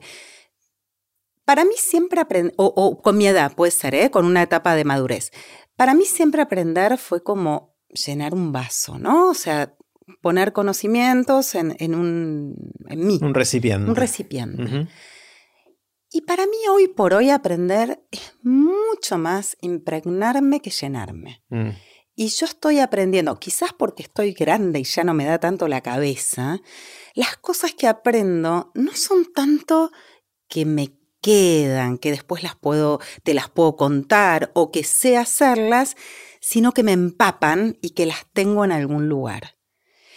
Estoy como con, con- Mm. con un camino de aprendizaje mucho más así, mucho más, eh, menos riguroso en un punto, pero, pero de vivir impregnada por todas estas cosas que aprendí. Mm. Y sigo aprendiendo sin esa exigencia de dotarme del conocimiento. También porque estoy aprendiendo muchas cosas que quiero, como te decía, hago cursos o qué sé yo, de cosas que me interesan y no busco aprenderlas, busco que me, que me llenen, que me Mm. disparen, que me, Está bueno. que me habiten. Sí. Está buenísimo. Imagínate que alguien viene a las 3 de la... espera- esperemos que no suceda, pero viene alguien a las 3 de la mañana, estás durmiendo y te sacude y te dice, Caro, ¿de qué trabajas? ¿Cuál es tu respuesta rápida? Periodista. Periodista, esa es. Igual yo hablo dormida, así que quizás ni O me quizás lo despierto. decís. Ay, No sé, no sé qué diría porque dormida. mantengo largas conversaciones dormidas. Sí. Bueno, la que viene es la pregunta más difícil, es la del cataclismo. Sí. Imagínate que viene un cataclismo, esperemos que no pase, que viene un cataclismo que de un día para otro borra todo el conocimiento y la sabiduría acumulados de la humanidad. Terrible. Y a vos te dan la oportunidad eh, o la necesidad de, o la responsabilidad inclusive, de escribir un pequeño parrafito muy cortito, poquitas palabras, que capture algo de esa sabiduría que está a punto de perderse para que sea preservada post-cataclismo para Mm. las próximas generaciones que van a venir. Puede ser algo muy general o algo muy específico de lo que haces vos. ¿Qué dirías en pocas palabras? Sé que es re difícil la ¿Qué pregunta. diría? Lo pensaría un montón porque para escribir ese parrafito me tomaría. mi Pero ¿qué es lo que te surge rápido ahora? Pero de temática, si te tengo que tirar un Sí. sumario así de ese texto, yo creo que si se desarma todo lo que armamos, algo que me gustaría que quede como conocimiento para empezar a armar lo nuevo es el concepto de la democracia. Mm, que, que vaya por ahí lo nuevo. Em, creo que es como la base para, para que después se arme algo colectivo. Democracia en el sentido de tratar de buscar mecanismos de toma colectiva de decisión respecto a de los temas que nos influyen, nos impactan a todos. social, sí, sí, sí. Mm. Sí, de, de- de sistema político, te digo, sí. Sí, de cómo, digo, vos me hablas de cataclismo y yo lo primero que pienso es que hay que reestructurar una sociedad. Si quedó la gente, si quedaron las cosas y, y- y, digamos, bueno, ¿cómo se empieza de nuevo? Bueno, creo que la base va a estar en armar una comunidad con una organización saludable. Eh, creo que a partir de ahí se podrían empezar a borrar grandes desgracias de nuestra historia, ¿no? Eh, empezaría por ahí. ¿Cuáles son las lecturas, libros, artículos que más te impactaron en la vida? Esas cosas que leíste en algún momento, puede ser hace mucho o hace no tanto, que hicieron que seas quien sos vos hoy. Bueno, tengo, tengo que ir a un recuerdo fundacional para eso y te diré que un libro que hizo que sea quien soy a nivel, en mi vínculo con los libros, yo leo muchísimo, eh, fue el diario de Ana Frank. Wow. Lo leí a los 14 años. Que era la edad que tenía Eh, ella cuando falleció, más o menos. Exacto. Es más, no me acuerdo, no me acuerdo si me lo dieron en el colegio o leí por mí. Pero ¿qué me pasó con ese libro? Además de la historia y además de Ana Frank, me pasó que mi hermana, yo tengo una hermana mayor, dos años mayor que yo, y desde chica tuvo su vocación marcada. Ella es licenciada en letras, lingüistas, lectoescritura y bla, y desde chiquitita sí, leía, escribía, todo. Hasta el punto que yo no quería ir al colegio primario y le explicaba a mi mamá, la tengo a Jimena para que me lea. Y Jimena me leía muchos cuentos y algunos cuentos de los que me leía la noche los escribía ella para mí, Wow. conmigo. ¿A qué, ¿Ella a qué edad? Y si yo tenía ocho, ya tenía diez. Wow. Entonces, yo no leía y mi hermana sí. Y mi hermana a los 10 años leía todo Agatha Christie. La, la biblioteca era de ella y no era mi ámbito. Cuando leí a Ana Frank, no solo me volvió la cabeza al libro, sino que me voló la cabeza al leer. Y leer yo. Y a partir de ahí no paré de leer. Mm. Y leo mucho y disfruto mucho leer. Pero como libro, libro, no sé, a mí, mm, si tengo que mencionar algo acá, hay un autor que me gusta mucho, que es Alessandro Barico, un autor italiano, que lo- yo lo empecé a leer por el libro más simple de él y más exitoso y bestseller, que es Seda.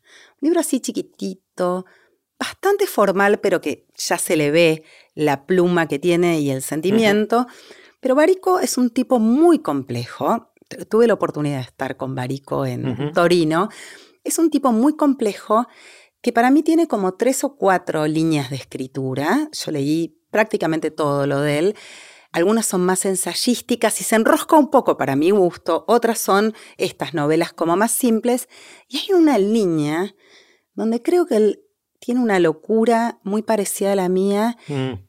y jamás te podría contar de qué se tratan esos libros, pero entro en una emocional que es increíble, es muy, es muy poético, digo, Océano, Mar, Tierras de Cristal, son libros que tienen como mucho pensamiento y mucha emoción de una manera que a mí me toca, no sé el resto. Yo, yo soy pésima para, para recomendar libros abiertamente y creo que soy buena para recomendar libros uno a uno. Vos me decís tres o cuatro cosas y si te recomiendo un libro seguramente te guste, además porque leo bastante diverso. Leo solo lo que me gusta, pero leo bastante diverso. No es que nada más leo grandes obras o nada más sencillo. Me muevo. Eh, así que eso, te diría alguna de Pero. Ana Frank, o sea, te impactó mucho porque Sí. te abrió la, todo este camino de lectura. Sí, porque era una nena también escribiendo. Ahora lo pienso, ¿no? Claro. Que me, me- me sentí identificada, me, me abrió a otro lugar, Mm. a otro, en su encierro, ¿no? Me acordé mucho de Ana Frank en la pandemia, porque a mí ese libro a los 14 me dejó muy plantada la idea de estar encerrada en una casa. Realmente me... me me sentiste? tremendo. Y la única vez que estuve encerrada en una casa fue en la pandemia. Claro. Increíble. Qué conexiones raras, ¿no? Está Y buenísimo. sí, Mm. sí. Caro, quiero que juguemos al juego de aprender de grandes. Dale. Juguemos. Eh, es un juego de cartas. Te explico en qué consiste. Cada carta, cada naipe, tiene una pregunta impresa. Vamos a sacar el juego. Eh, um, y muchas de las preguntas que están en el juego Aprender de Grandes son las preguntas que te acabo de hacer. Ah. Eh, pero hay otras que no. Hay, hay muchas más preguntas acá que las que te hice yo recién. Entonces voy a sacar, ya lo tengo ordenado acá. Voy a sacar las que te acabo de hacer, que son estas. Y nos quedamos con el resto del mazo. Saco las instrucciones y nos quedamos con el resto de las cartas. Las voy a mezclar y ahora te digo lo que va a pasar. Mezclo las cartas, corta. Ahí va, pone por abajo, ahí está. Entonces te voy a dar tres cartas a vos y tres cartas a mí. Tres cartas para vos, agarra estas tres cartas. Yo me quedo con estas tres cartas. Lee las tres preguntas y elegí una y es la que vas a responder. Elegí la que vos quieras responder. Léelas, tómate un minuto para. Leo las tres igual. Lé- léelas para vos. Léelas Ah, para vos. pensé que las tenía no, que si, que- si querés podés decirlas y, y contá para cuál que vean que no elegí, Dale, dale, por está ejemplo, bueno, me gusta. ¿Qué me no te gusta de vos y estás trabajando en cambiar? No, no, vengo de terapia. No, Demasiado, no, esa esta no. Bueno. Después, ¿cuál es tu hábito actual favorito y qué quieres hacer antes de que termine el día de hoy? Elegí una. ¿Cuál es mi hábito actual favorito? Me gusta mucho, y tiene que ver con lo que dije recién, me gusta mucho nadar. ¿Nadar? Sí. Mira. Es donde, donde la cabeza se me, se me limpia, se me activa y además eh, tiene bastante que ver con, con este cambio para mí. lo, igual siempre nadé. Es cambiar de medio un rato, de ser mm. un poco anfibia. Volvemos a ese, ese concepto. Sí. Necesito, pasan días y si no me meto un poco en el agua, me lo siento. Nada es de siempre, dijiste, o sea, es algo que tenés hace mucho. intermitentemente y además nado, si bien, a ver, yo nado de chica y después de grande intenté tomar clases para pulir eh, el estilo porque iba a nadar, pero decía, puedo optimizar esto. Y me di cuenta que no me gustó que me enseñen mm. porque lo hago realmente, soy muy mala deportista y hago muy poco ejercicio físico y la natación tampoco la hago como un ejercicio físico. Es más, es otra cosa. No me gusta llegar a cansarme demasiado. Me, mm. canso. Es un paseo, es un paseo. Es un paseo. Mm. Es un paseo, es una meditación en movimiento. me lo tomo así. Hay gente que medita, yo nado. Eh, no, no puedo estar quieta. Pero eso, eso es un hábito y que me hace muy bien excepto al pelo que se seca con el cloro. Ah, sí, bueno. Pero usas gorra, ¿no? Igual se mete adentro. Hay que mojarse el pelo antes de ponerse la gorra. Te cuento las que me tocaron a mí. es, ¿Qué es lo más importante que tenés en la lista de pendientes para tu vida? ¡Wow! Wow, difícil, difícil. La segunda es ¿qué te quita el sueño? Hmm. Y la tercera es ¿qué le dirías a tu yo de dentro de 10 años? Son difíciles las tres, a ver con cuál me quedo. Eh, ¿Cuál quieres que te responda? ¿Qué le dirías a tu yo dentro de 10 años? Bueno, vamos, vamos con esa. Eh, ¿Qué le diría a mi yo? Bueno, se me ocurren varias cosas. Una, por ejemplo, es le pediría perdón por no cuidarme en cosas que sé que me van a achacar dentro de 10 años. Hay, hay, ciertas cosas que ahora todavía siento que estoy usufructuando de que más o menos el cuerpo me responde y que no tiene demasiados achaques, pero quizás me tomo ciertas licencias en no cuidarme en cosas que dentro de 10 años voy a estar pagando el costo. Entonces le pediría disculpas por eso a mí yo dentro de 10 años, eso definitivamente. Igual empezar con culpas, no, dale. No, no, bueno, es lo primero que me surgió, es lo primero que me surgió. Eh, no, también le diría que espero que, siga disfrutando como estoy disfrutando de lo que hago. O sea, tengo la, suerte de poder hacer esto, de juntarme con gente y encerrarnos en un estudio a conversar. Eso no, o sea, es, un, privilegio. Ojalá mi yo dentro de 10 años pueda seguir haciendo, no sé si exactamente esto, pero cosas de este estilo que me llenen, que me ayuden a seguir aprendiendo y eh, sería un lujo. Qué lindo. Mm. Che, yo soy periodista y yo no estoy habitualmente en este lugar contestando preguntas, cosa que me gustó porque en general cuando yo preparo una entrevista que voy a hacer, pienso cómo le voy a sacar el jugo a la otra persona, ¿no? Y acá decía, pensará Jerry, o cómo, cómo me va a sacar el jugo Jerry. Y la verdad es que estuvo bueno. Pero yo me quedo con ganas de hacerte preguntas, ¿puedo? No, obvio, sí, sí. Pero para, primero te, voy a interrumpir. Digo, para ponerme en el lugar de las preguntas. No, está buenísimo. Pero con lo que me acabas de decir, me hiciste una pregunta implícita. Sí. Eh, y es interesante porque yo no siento que quiero sacarle el jugo a la gente. Yo quiero aprender de la gente, eso sí. Quiero que la gente brille, que pueda contar algo que sea importante para él o para ella. Eh, y yo quiero sentirme bien y pasarla bien. O sea, no, no, yo siento que el estereotipo del periodista que va a tratar de sacar una noticia, una primicia, una novedad, algo publicable interesante para el medio en el cual esté trabajando, no es mi perspectiva. O sea, yo hago esto para mí, Después, si le gusta más gente, genial. A ver, e, eso que vos estás diciendo, a mí me pasó. Yo trabajé muchos años en la revista Caras. Sí. Y una de las cosas más difíciles que me pasaba es cuando me mandaban a hacer una nota y me decían cuál era el título. Entonces yo tenía que. Antes de hacer la nota. Claro, yo tenía que conseguir que esa persona me dijera lo que yo ya tenía escrito en la nota como título. ¡Horrible! Terrible. Horrible y, digamos, no estaba bien, pero bueno, estoy contando una intimidad, pero bueno, ya prescribió mi paso por caras. Eh, ese es un tipo de entrevista donde vos querés ir a buscar un dato mm. o a que revelen algo que están ocultando.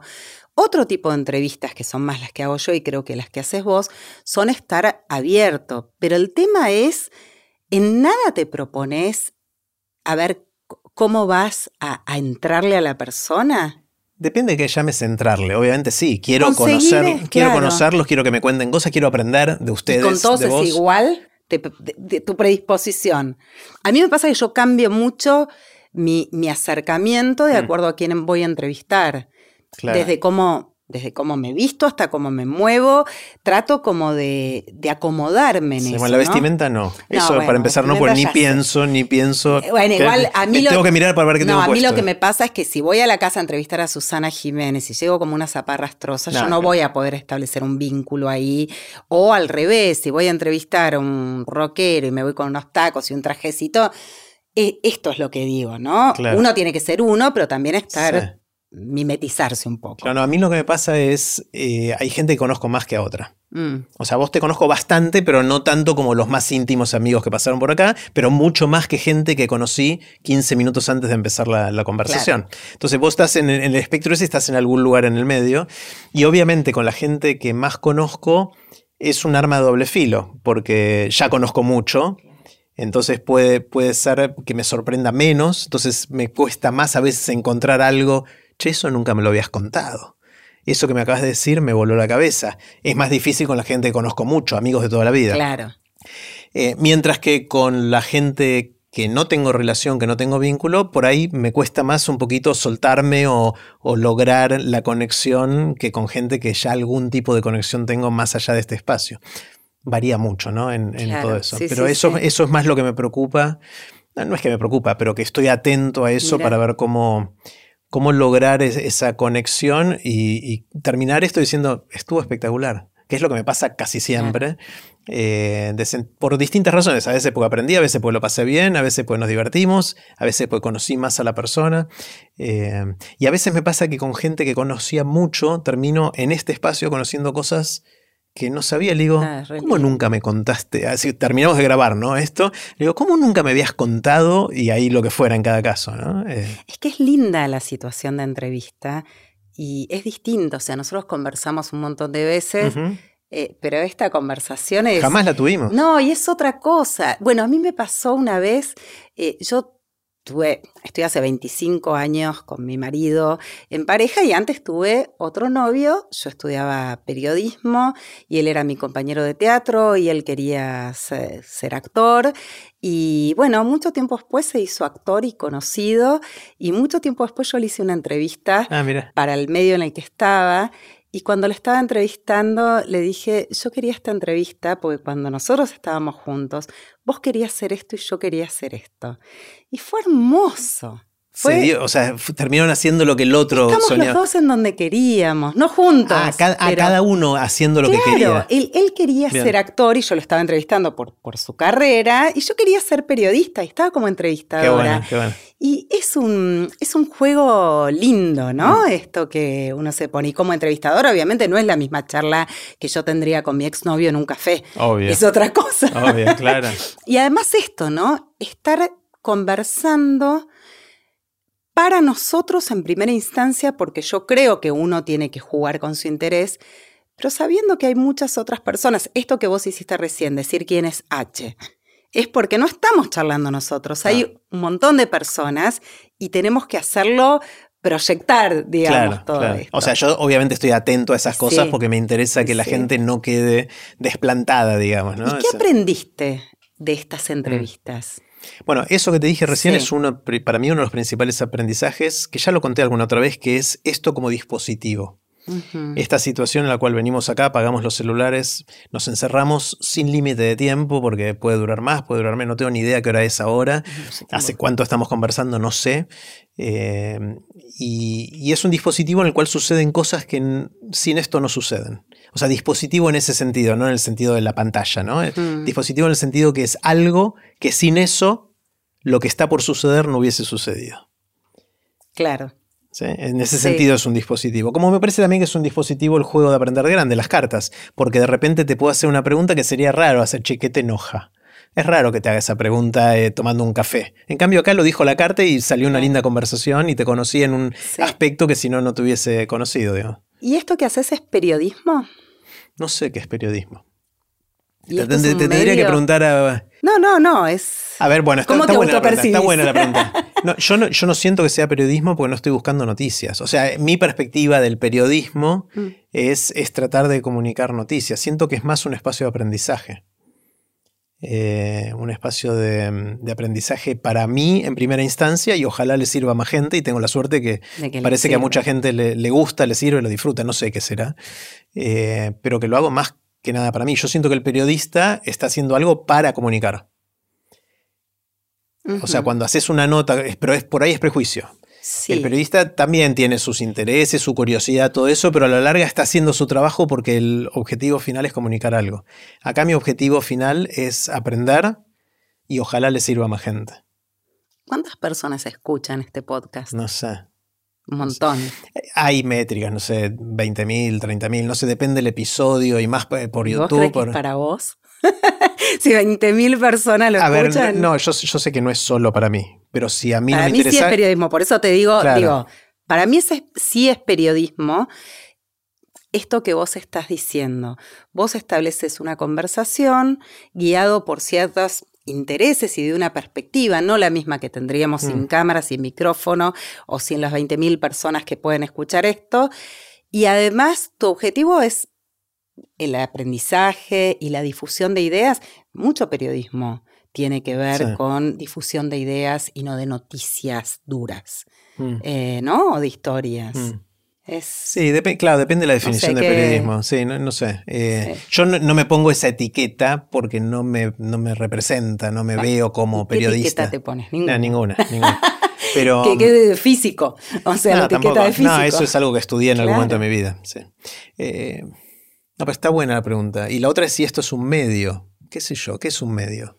Y hoy por hoy, para mí, esto que decía de diferenciar bien, ¿no? Todos tenemos posibilidad de comunicar hoy y todos tenemos posibilidad de tener un público muy amplio, el tema de las viralizaciones, de los influencers, de qué sé yo.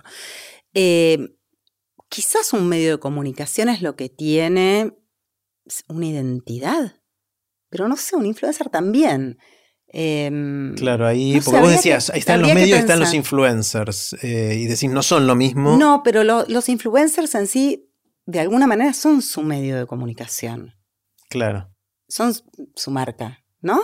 Sí, Eh, lo que. Digo marca por, por decir algo para que se entienda. Sí. Yo lo que siento en los influencers, viéndolos de lejos, no los conozco, no, no, no me puse a estudiar el tema, es que su objetivo es ser influencer.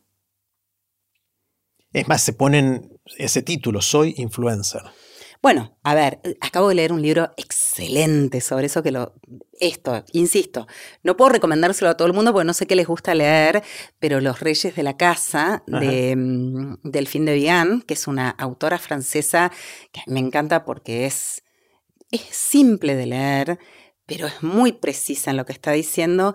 Y es la historia de, de una mujer que participó en un reality show y que soñó con ser famosa, no lo fue, y desde que nacen sus hijos los hace estrellas de de YouTube.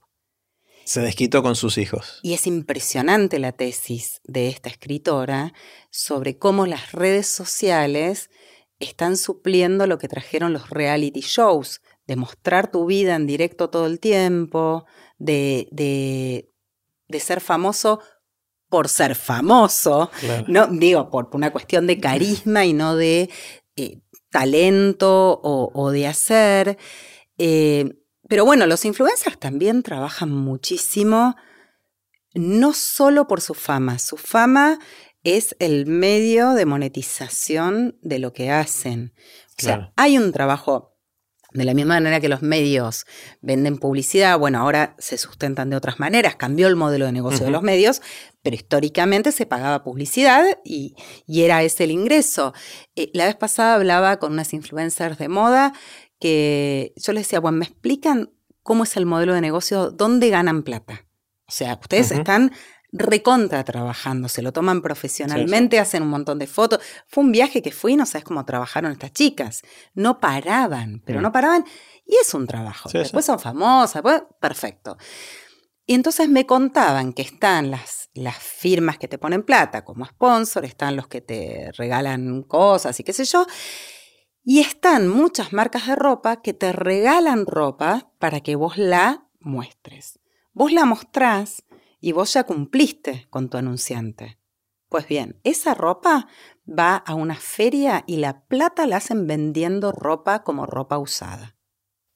Los influencers. Claro. estas chicas, por lo menos, cada uno se. Ah, mira. Ellas ganan plata porque sus Revendiendo lo que saben que lo que ellas muestran Ah. después lo van a conseguir a un precio más barato que en el negocio, en el talle del influencer, que para mí era un tema, porque Claro. son unas chicas. buah. En fin. eh, pero ellas decían, nuestras dos, tres ferias por año son las que nos dan el ingreso. Mira. Después podrás decir si te gusta, si no te gusta.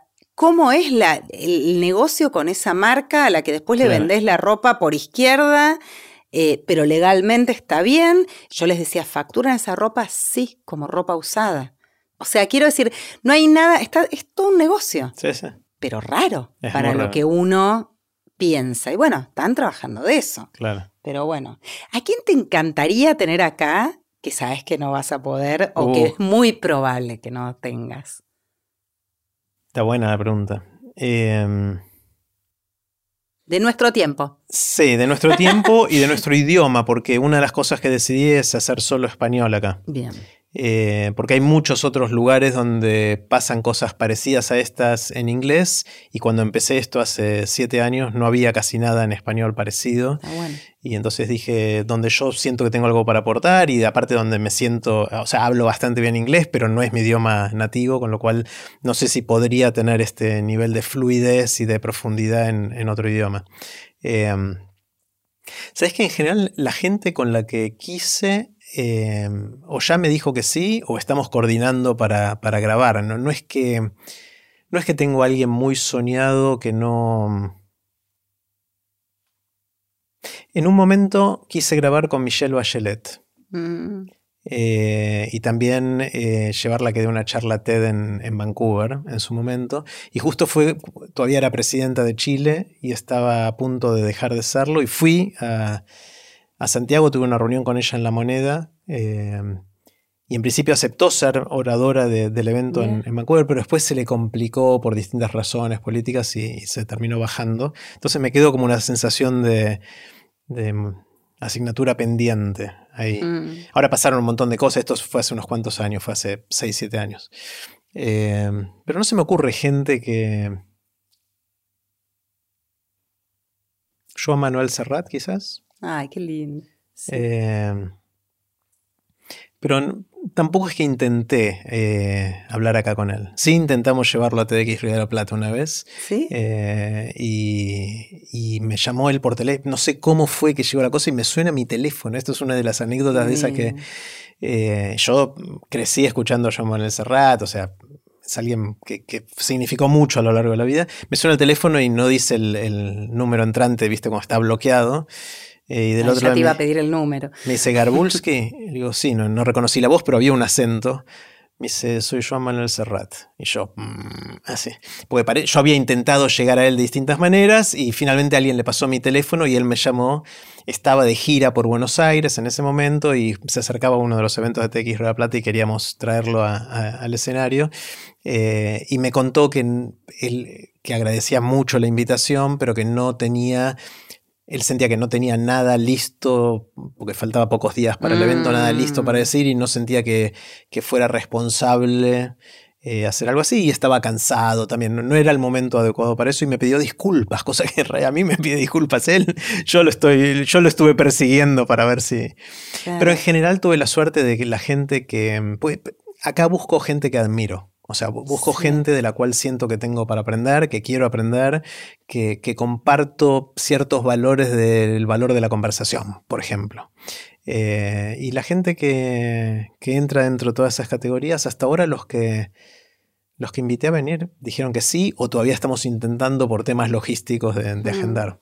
Eh, ¿Sabes que recién cuando dijiste lo de Serrat, pensé que otra cosa que aprendí en mi trabajo entrevistando, ya te digo un poco por caras, pero también en Olala, entrevisté a muchos famosos y, y por otras revistas entrevisté a mucha gente muy grosa en lo suyo o no sé, bueno, entrevisté a, a gente o muy adinerada o embajadores de países muy raros, digo, como gente así.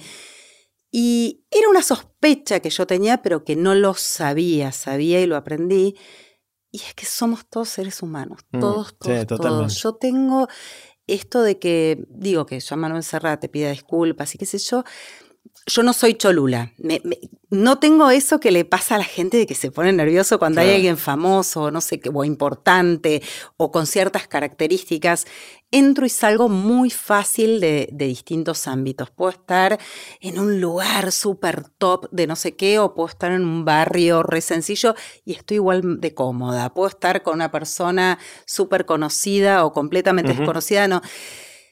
Y en todas las personas, los famosos y los, los que tienen mucho poder de algún tipo, suelen tener una coraza más gruesa y más con un periodista.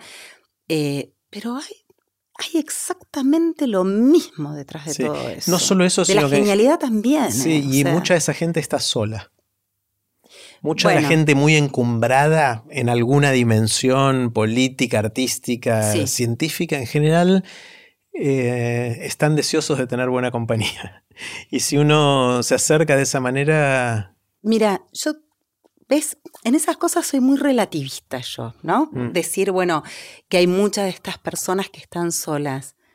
Yo tiendo a pensar que hay muchas personas que están solas Seguro. y que estas tienen visibilidad. mm, Entonces, nos sorprende mucho más acceder a las vidas de estas personas que creemos conocer porque las conocemos o trabajando o porque conocemos sus descubrimientos, sus inventos, sus creaciones, eh, y nos enteramos que están solas. Pero hay tantas personas solas que no se ven, que nadie Sí, les sí, sí. pregunte, que no nos enteramos. La soledad es un temón. Sí, no, yo lo mencionaba Es- porque a veces es antiintuitivo que alguien tan famoso, tan Ah, encumbrado sí. esté solo, digamos, ¿no? Ese. Uno tiende a pensar solo. que mucha gente los quiere, ¿no? Y es cierto que la fama y es cierto que el talento y es cierto que uh, genera un cariño. Vos me hablas de Serrat y yo te podría decir, yo a Serrat lo quiero. Claro.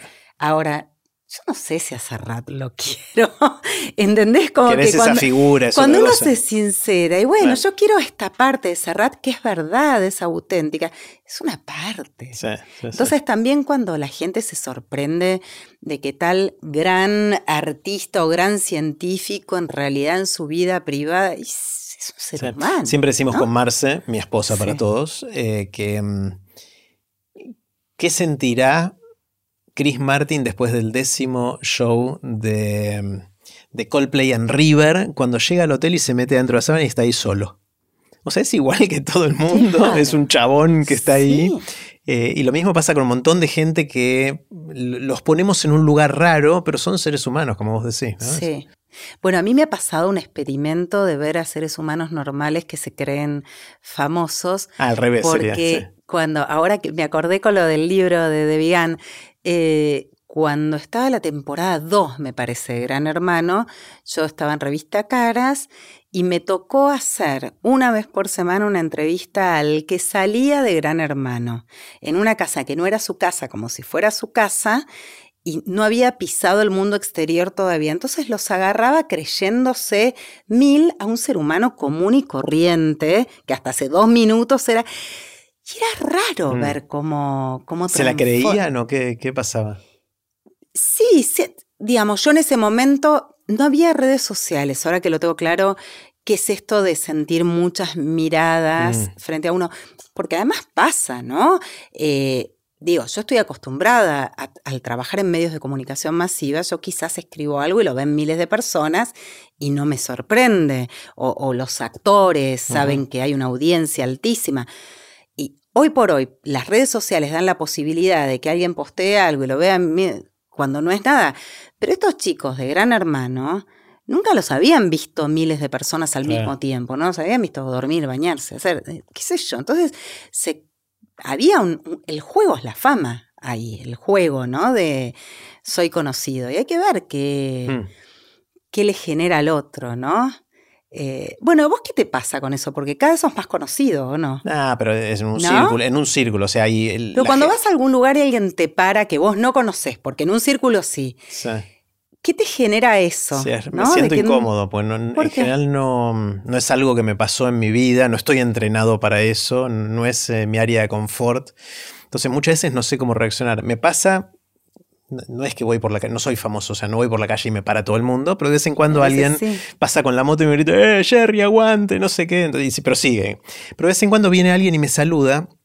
Y me pasa que conozco ya bastante gente y me da la forma en que me saludan por el estilo de las cosas que hago y todo eso, a veces genero la sensación del otro lado que somos amigos porque tomaron un curso y por ahí había mucha gente en el curso, pero cada uno se sintió cercano y a mí me gusta que así sea y les respondo los mensajes, hago todas esas cosas, pero nos juntamos en la calle y me saludan como si fuéramos amigos de toda la vida y entonces ahí me entra la duda, para, ¿no será un amigo de toda la vida y me estoy olvidando quién es? Entonces se, genera una situación... porque no tuviste fama de joven cuando ya confiabas en tu, cabeza. Entonces eh, a veces me han pasado situaciones raras en ese sentido. Eh, ¿Y cuál es la incomodidad? ¿Qué es lo que te genera incomodidad? No sé. No sé. No, o qué? sí, es un, no sé. En general tengo bajo perfil, no me gusta el perfil alto, no me gusta. o sea, soy más introvertido en general, no, soy de, estar así. Claro. Eh, soy socialmente torpe en un montón de cosas. Entonces no. No sé. socialmente eh, torpe. Sí, sí. Hay varias historias. Eh. Una, una, vez que me pasó, íbamos con, con Santi, el otro día lo recordamos íbamos con Santi Bilinkis a la radio, cuando hacíamos la columna juntos. Tomamos un taxi. Íbamos, estamos llegando a, la radio eh, y el taxista nos escuchaba hablar y de repente se puso a hablar con nosotros. Y el otro día, esto pasó hace varios años, después el otro día recordamos con Santi la anécdota y cada uno lo recordaba distinto, pero cada uno creyó que le pasó a sí mismo. No, no importa, a uno de los dos le pasó que después dijo, no, está espectacular el, programa, qué sé yo, no sé qué, pero nunca nos había dicho el nombre. Nos bajamos de la radio y me dice, yo creo que me dijo a mí, Santi cree que le dijo a él, no importa, dice, aguante Santi Siri. Mencionó otro nombre de otro amigo nuestro, de otra persona que conocemos, pero nos estuvo siguiendo la conversación diciendo qué grosos que son o qué grosos que sos bueno, uno no nosotros. No saben si se equivocó de nombre o se equivocó de, no, Importa, no importa, no importa, pero es esa situación. Otra que me pasó que, estamos con Juli, con mi hijo, en el subte hace unos años. Eh, y se, acerca un pibe en el subte, me encara. O sea, y a veces me da miedo, porque es una situación rara que alguien venga a encararte así directamente a vos en el subte. Me dice, disculpa, ¿vos sos el, el de TED y todo eso?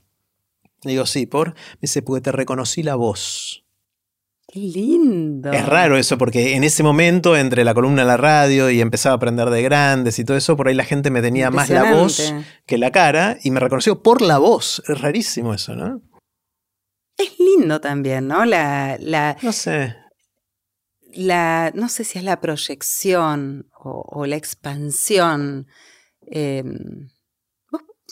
¿Vos qué te imaginas cuando te imaginas a la gente que escucha esto o no te la imaginas? Bueno, o que eh, mira esto. Que ahora lo que me está pasando es que de vez en cuando algunos me escriben por email o por WhatsApp eh, contando algo que les pasó con un curso o con el podcast o con algo o con el juego de aprender de grandes.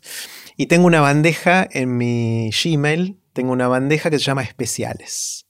Entonces cuando llega un, un email que me toca alguna fibra, que me emociona, que me que me dice vale la pena lo que estoy haciendo, me lo guardo bien especiales. Entonces, lo, primero se lo mando a Marce también cuando quiero compartir algo con ella, pero después lo guardo en especiales eh, y cada tanto vuelvo ahí para recordar por qué me gusta hacer esto. ¿Y en general qué cosas son las que te tocan? No sé, me...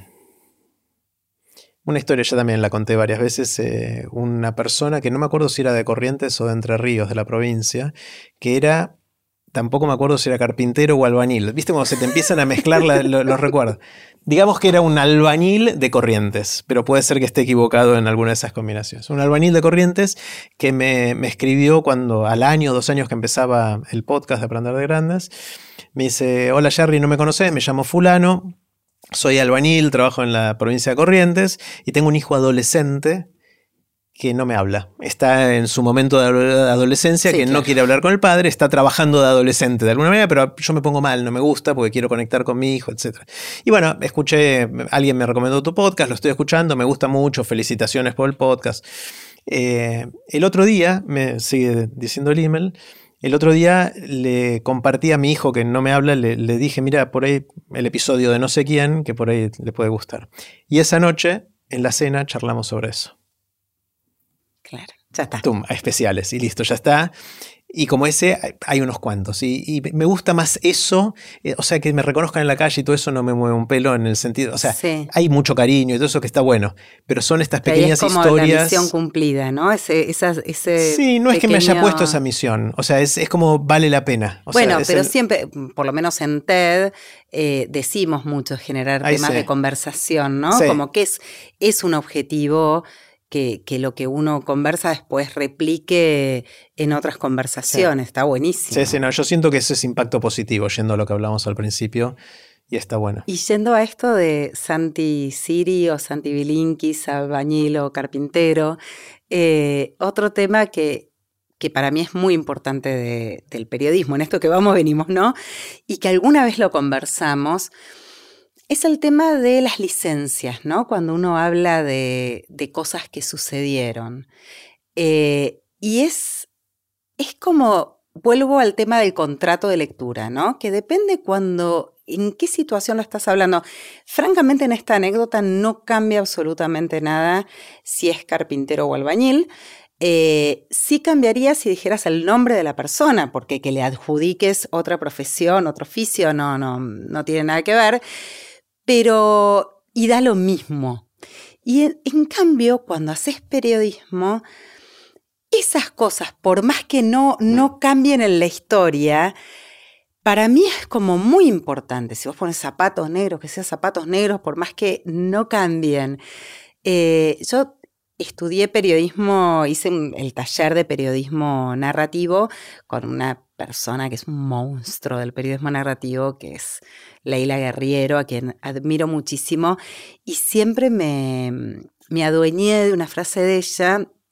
Ella su taller de periodismo, eh, taller de escritura se la da solamente a periodistas y a periodistas, eh, o por lo menos cuando yo lo hice, que estén en ejercicio, que estén escribiendo historias. Y una vez dijo, a mí me interesa escribir sobre aquello que se tomó el trabajo de suceder. Y yo lo agarré como para mí. Yo que no escribo ficción, hay como un compromiso con, es mi mirada, pero yo estoy yendo a trabajar con algo que existe o existió, que está, no invento nada. Y es, ¿cómo hago con esto que está para crear una obra? No le, no le meto materiales ni le cambio, tengo esto. Eh, ¿Qué hago? algo ya le metes eh, porque lo miras de un lado o del otro, le metes tu subjetividad y cómo lo vas a contar, todo eso, algo, quieras o no, algo le estás metiendo que si alguien, otra persona viene a contar la historia, te va a decir, no fue así porque a mí me hizo sentir otra cosa.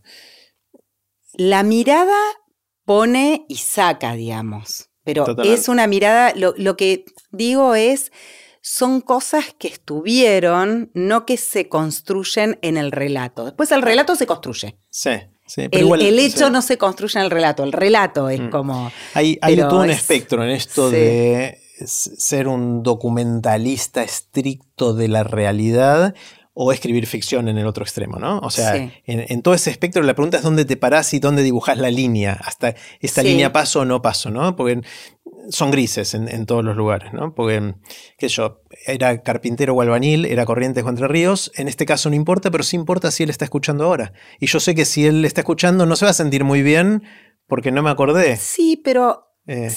pero la historia, el eje de la historia, que es lo otro y que no está contado acá por, por el hecho en sí, sino por lo que te dejó, es lo que te dejó el, eje de la historia. Entonces yo en general dibujo la línea en no quiero que cambie conceptualmente la historia. Sí. O sea, si me olvido si era carpintero o albanil, digo, bueno, mi memoria es falible y no, no es terrible tampoco. Eh, por ahí sí es para, terrible para él. Claro. Pero en el otro extremo se para, no sé, Hernán Casiari, que tuvimos la misma conversación con Hernán en Aprender de Grandes, y de hecho ese episodio se llama Hernán Casiari y la fascinación por la mentira. O sea, él se lleva al otro extremo en que él dice, yo no soy un periodista, yo escribo ficción. Obvio. Me inspiro en cosas que pasaron y mis personajes se llama Hernán Casiari y Chiri, que es su amigo, y su hija, y su, bueno, eh, y su mamá, son personajes, sus historias, pero son personajes en donde él se toma licencia para cambiar todo lo que quiera. A ver, yo soy partidaria de que siempre, en todos los géneros, eh, no existen los puros. O sea, nada es ficción y nada es no ficción. Los relatos de ficción se apoyan muchas veces en cosas o autobiográficas o investigadas o vividas, eh, casi siempre. Mm. Incluso la ciencia ficción, incluso lo, lo que se inventa. Y nosotros, los periodistas, muchísimas veces recurrimos a elementos de ficcionalización sobre todo, que terminan ficcionalizando realidad, independientemente que no estás mintiendo. Entonces, como vos decís, me, me parece que es una vara y que se va moviendo además distinto según el ámbito y según lo que te mm. estás proponiendo. Un relato mucho más literario eh, de una situación permite unas licencias que no pasa es otro contrato de lectura. Es otro contrato y una crónica. Por eso hay que saber muy bien dónde. Yo no, yo no digo que no hay que ficcionalizar. Eh, y de hecho ahora se usa muchísimo, está tan de moda la literatura esta, ¿cómo se llama? La autoficción o... Ficción autobiográfica o algo así. Sí, que es esa cuestión del show. Bueno, no, lo digo así porque ya estoy un poco cansada de que hay como una moda todo de estos, de estos nuevos autores que antes me encantaba y ahora ya me cansó, que cuentan la cotidianeidad sin ningún sentido de la manera que conocíamos, que antes en una escena sucedía algo que después tenía relación con algo. Acá nada tiene relación con nada y es toda una escena de apoyé el vaso así y porque sí. Y al principio yo decía, qué interesante, y ahora los leo y digo, ay, no, de nuevo no. Eh, pero bueno, es una cuestión. y lo que me pasa de nuevo, volviendo al espectro, que eh, Marce, mi esposa de nuevo, tiene la raya de qué pasar y qué no pasar corrida respecto a la mía. Entonces, cuando me escucha contar algo que yo quizás estoy exagerando, contando un poquito distinto, a veces. Te corrige. Claro, no, se enoja. Ay, se enoja, porque, y con, con razón por el estándar que ella tiene de esas cosas.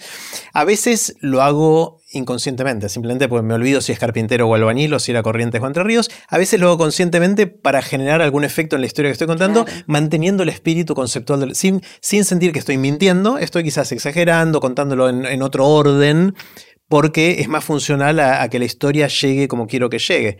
Pero bueno, ella en esa y no se siente muy cómoda. Y bueno, tiene razón porque es así lo que ella siente pero, vos, venís del palo del stand-up también, ¿no? Hay algo como también de arte ahí en contar una historia.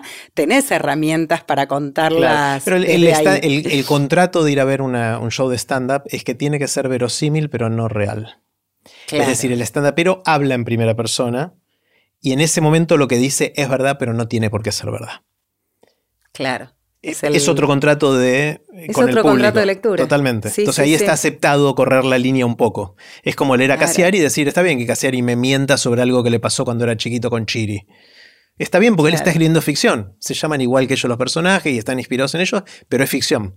En cambio, si yo vengo y cuento algo y Marce me escucha y me dice, che, pero pará, no fue así eso que está contando, tiene razón. Depende cuál es el. Por eso a mí tampoco me gusta decir que soy periodista, ahora me acabo de dar cuenta. Porque yo tengo. Te encierra en un lugar. Y porque no, yo quiero poder tomarme más libertades en cómo cuento las historias, con mi estándar de que no quiero perder lo fundamental de cada historia, lo que a mí me parece importante. Si algún aditamento, alguna exageración, algún, alguna analogía, lo que fuera, me ayuda a contar la historia, bienvenida sea.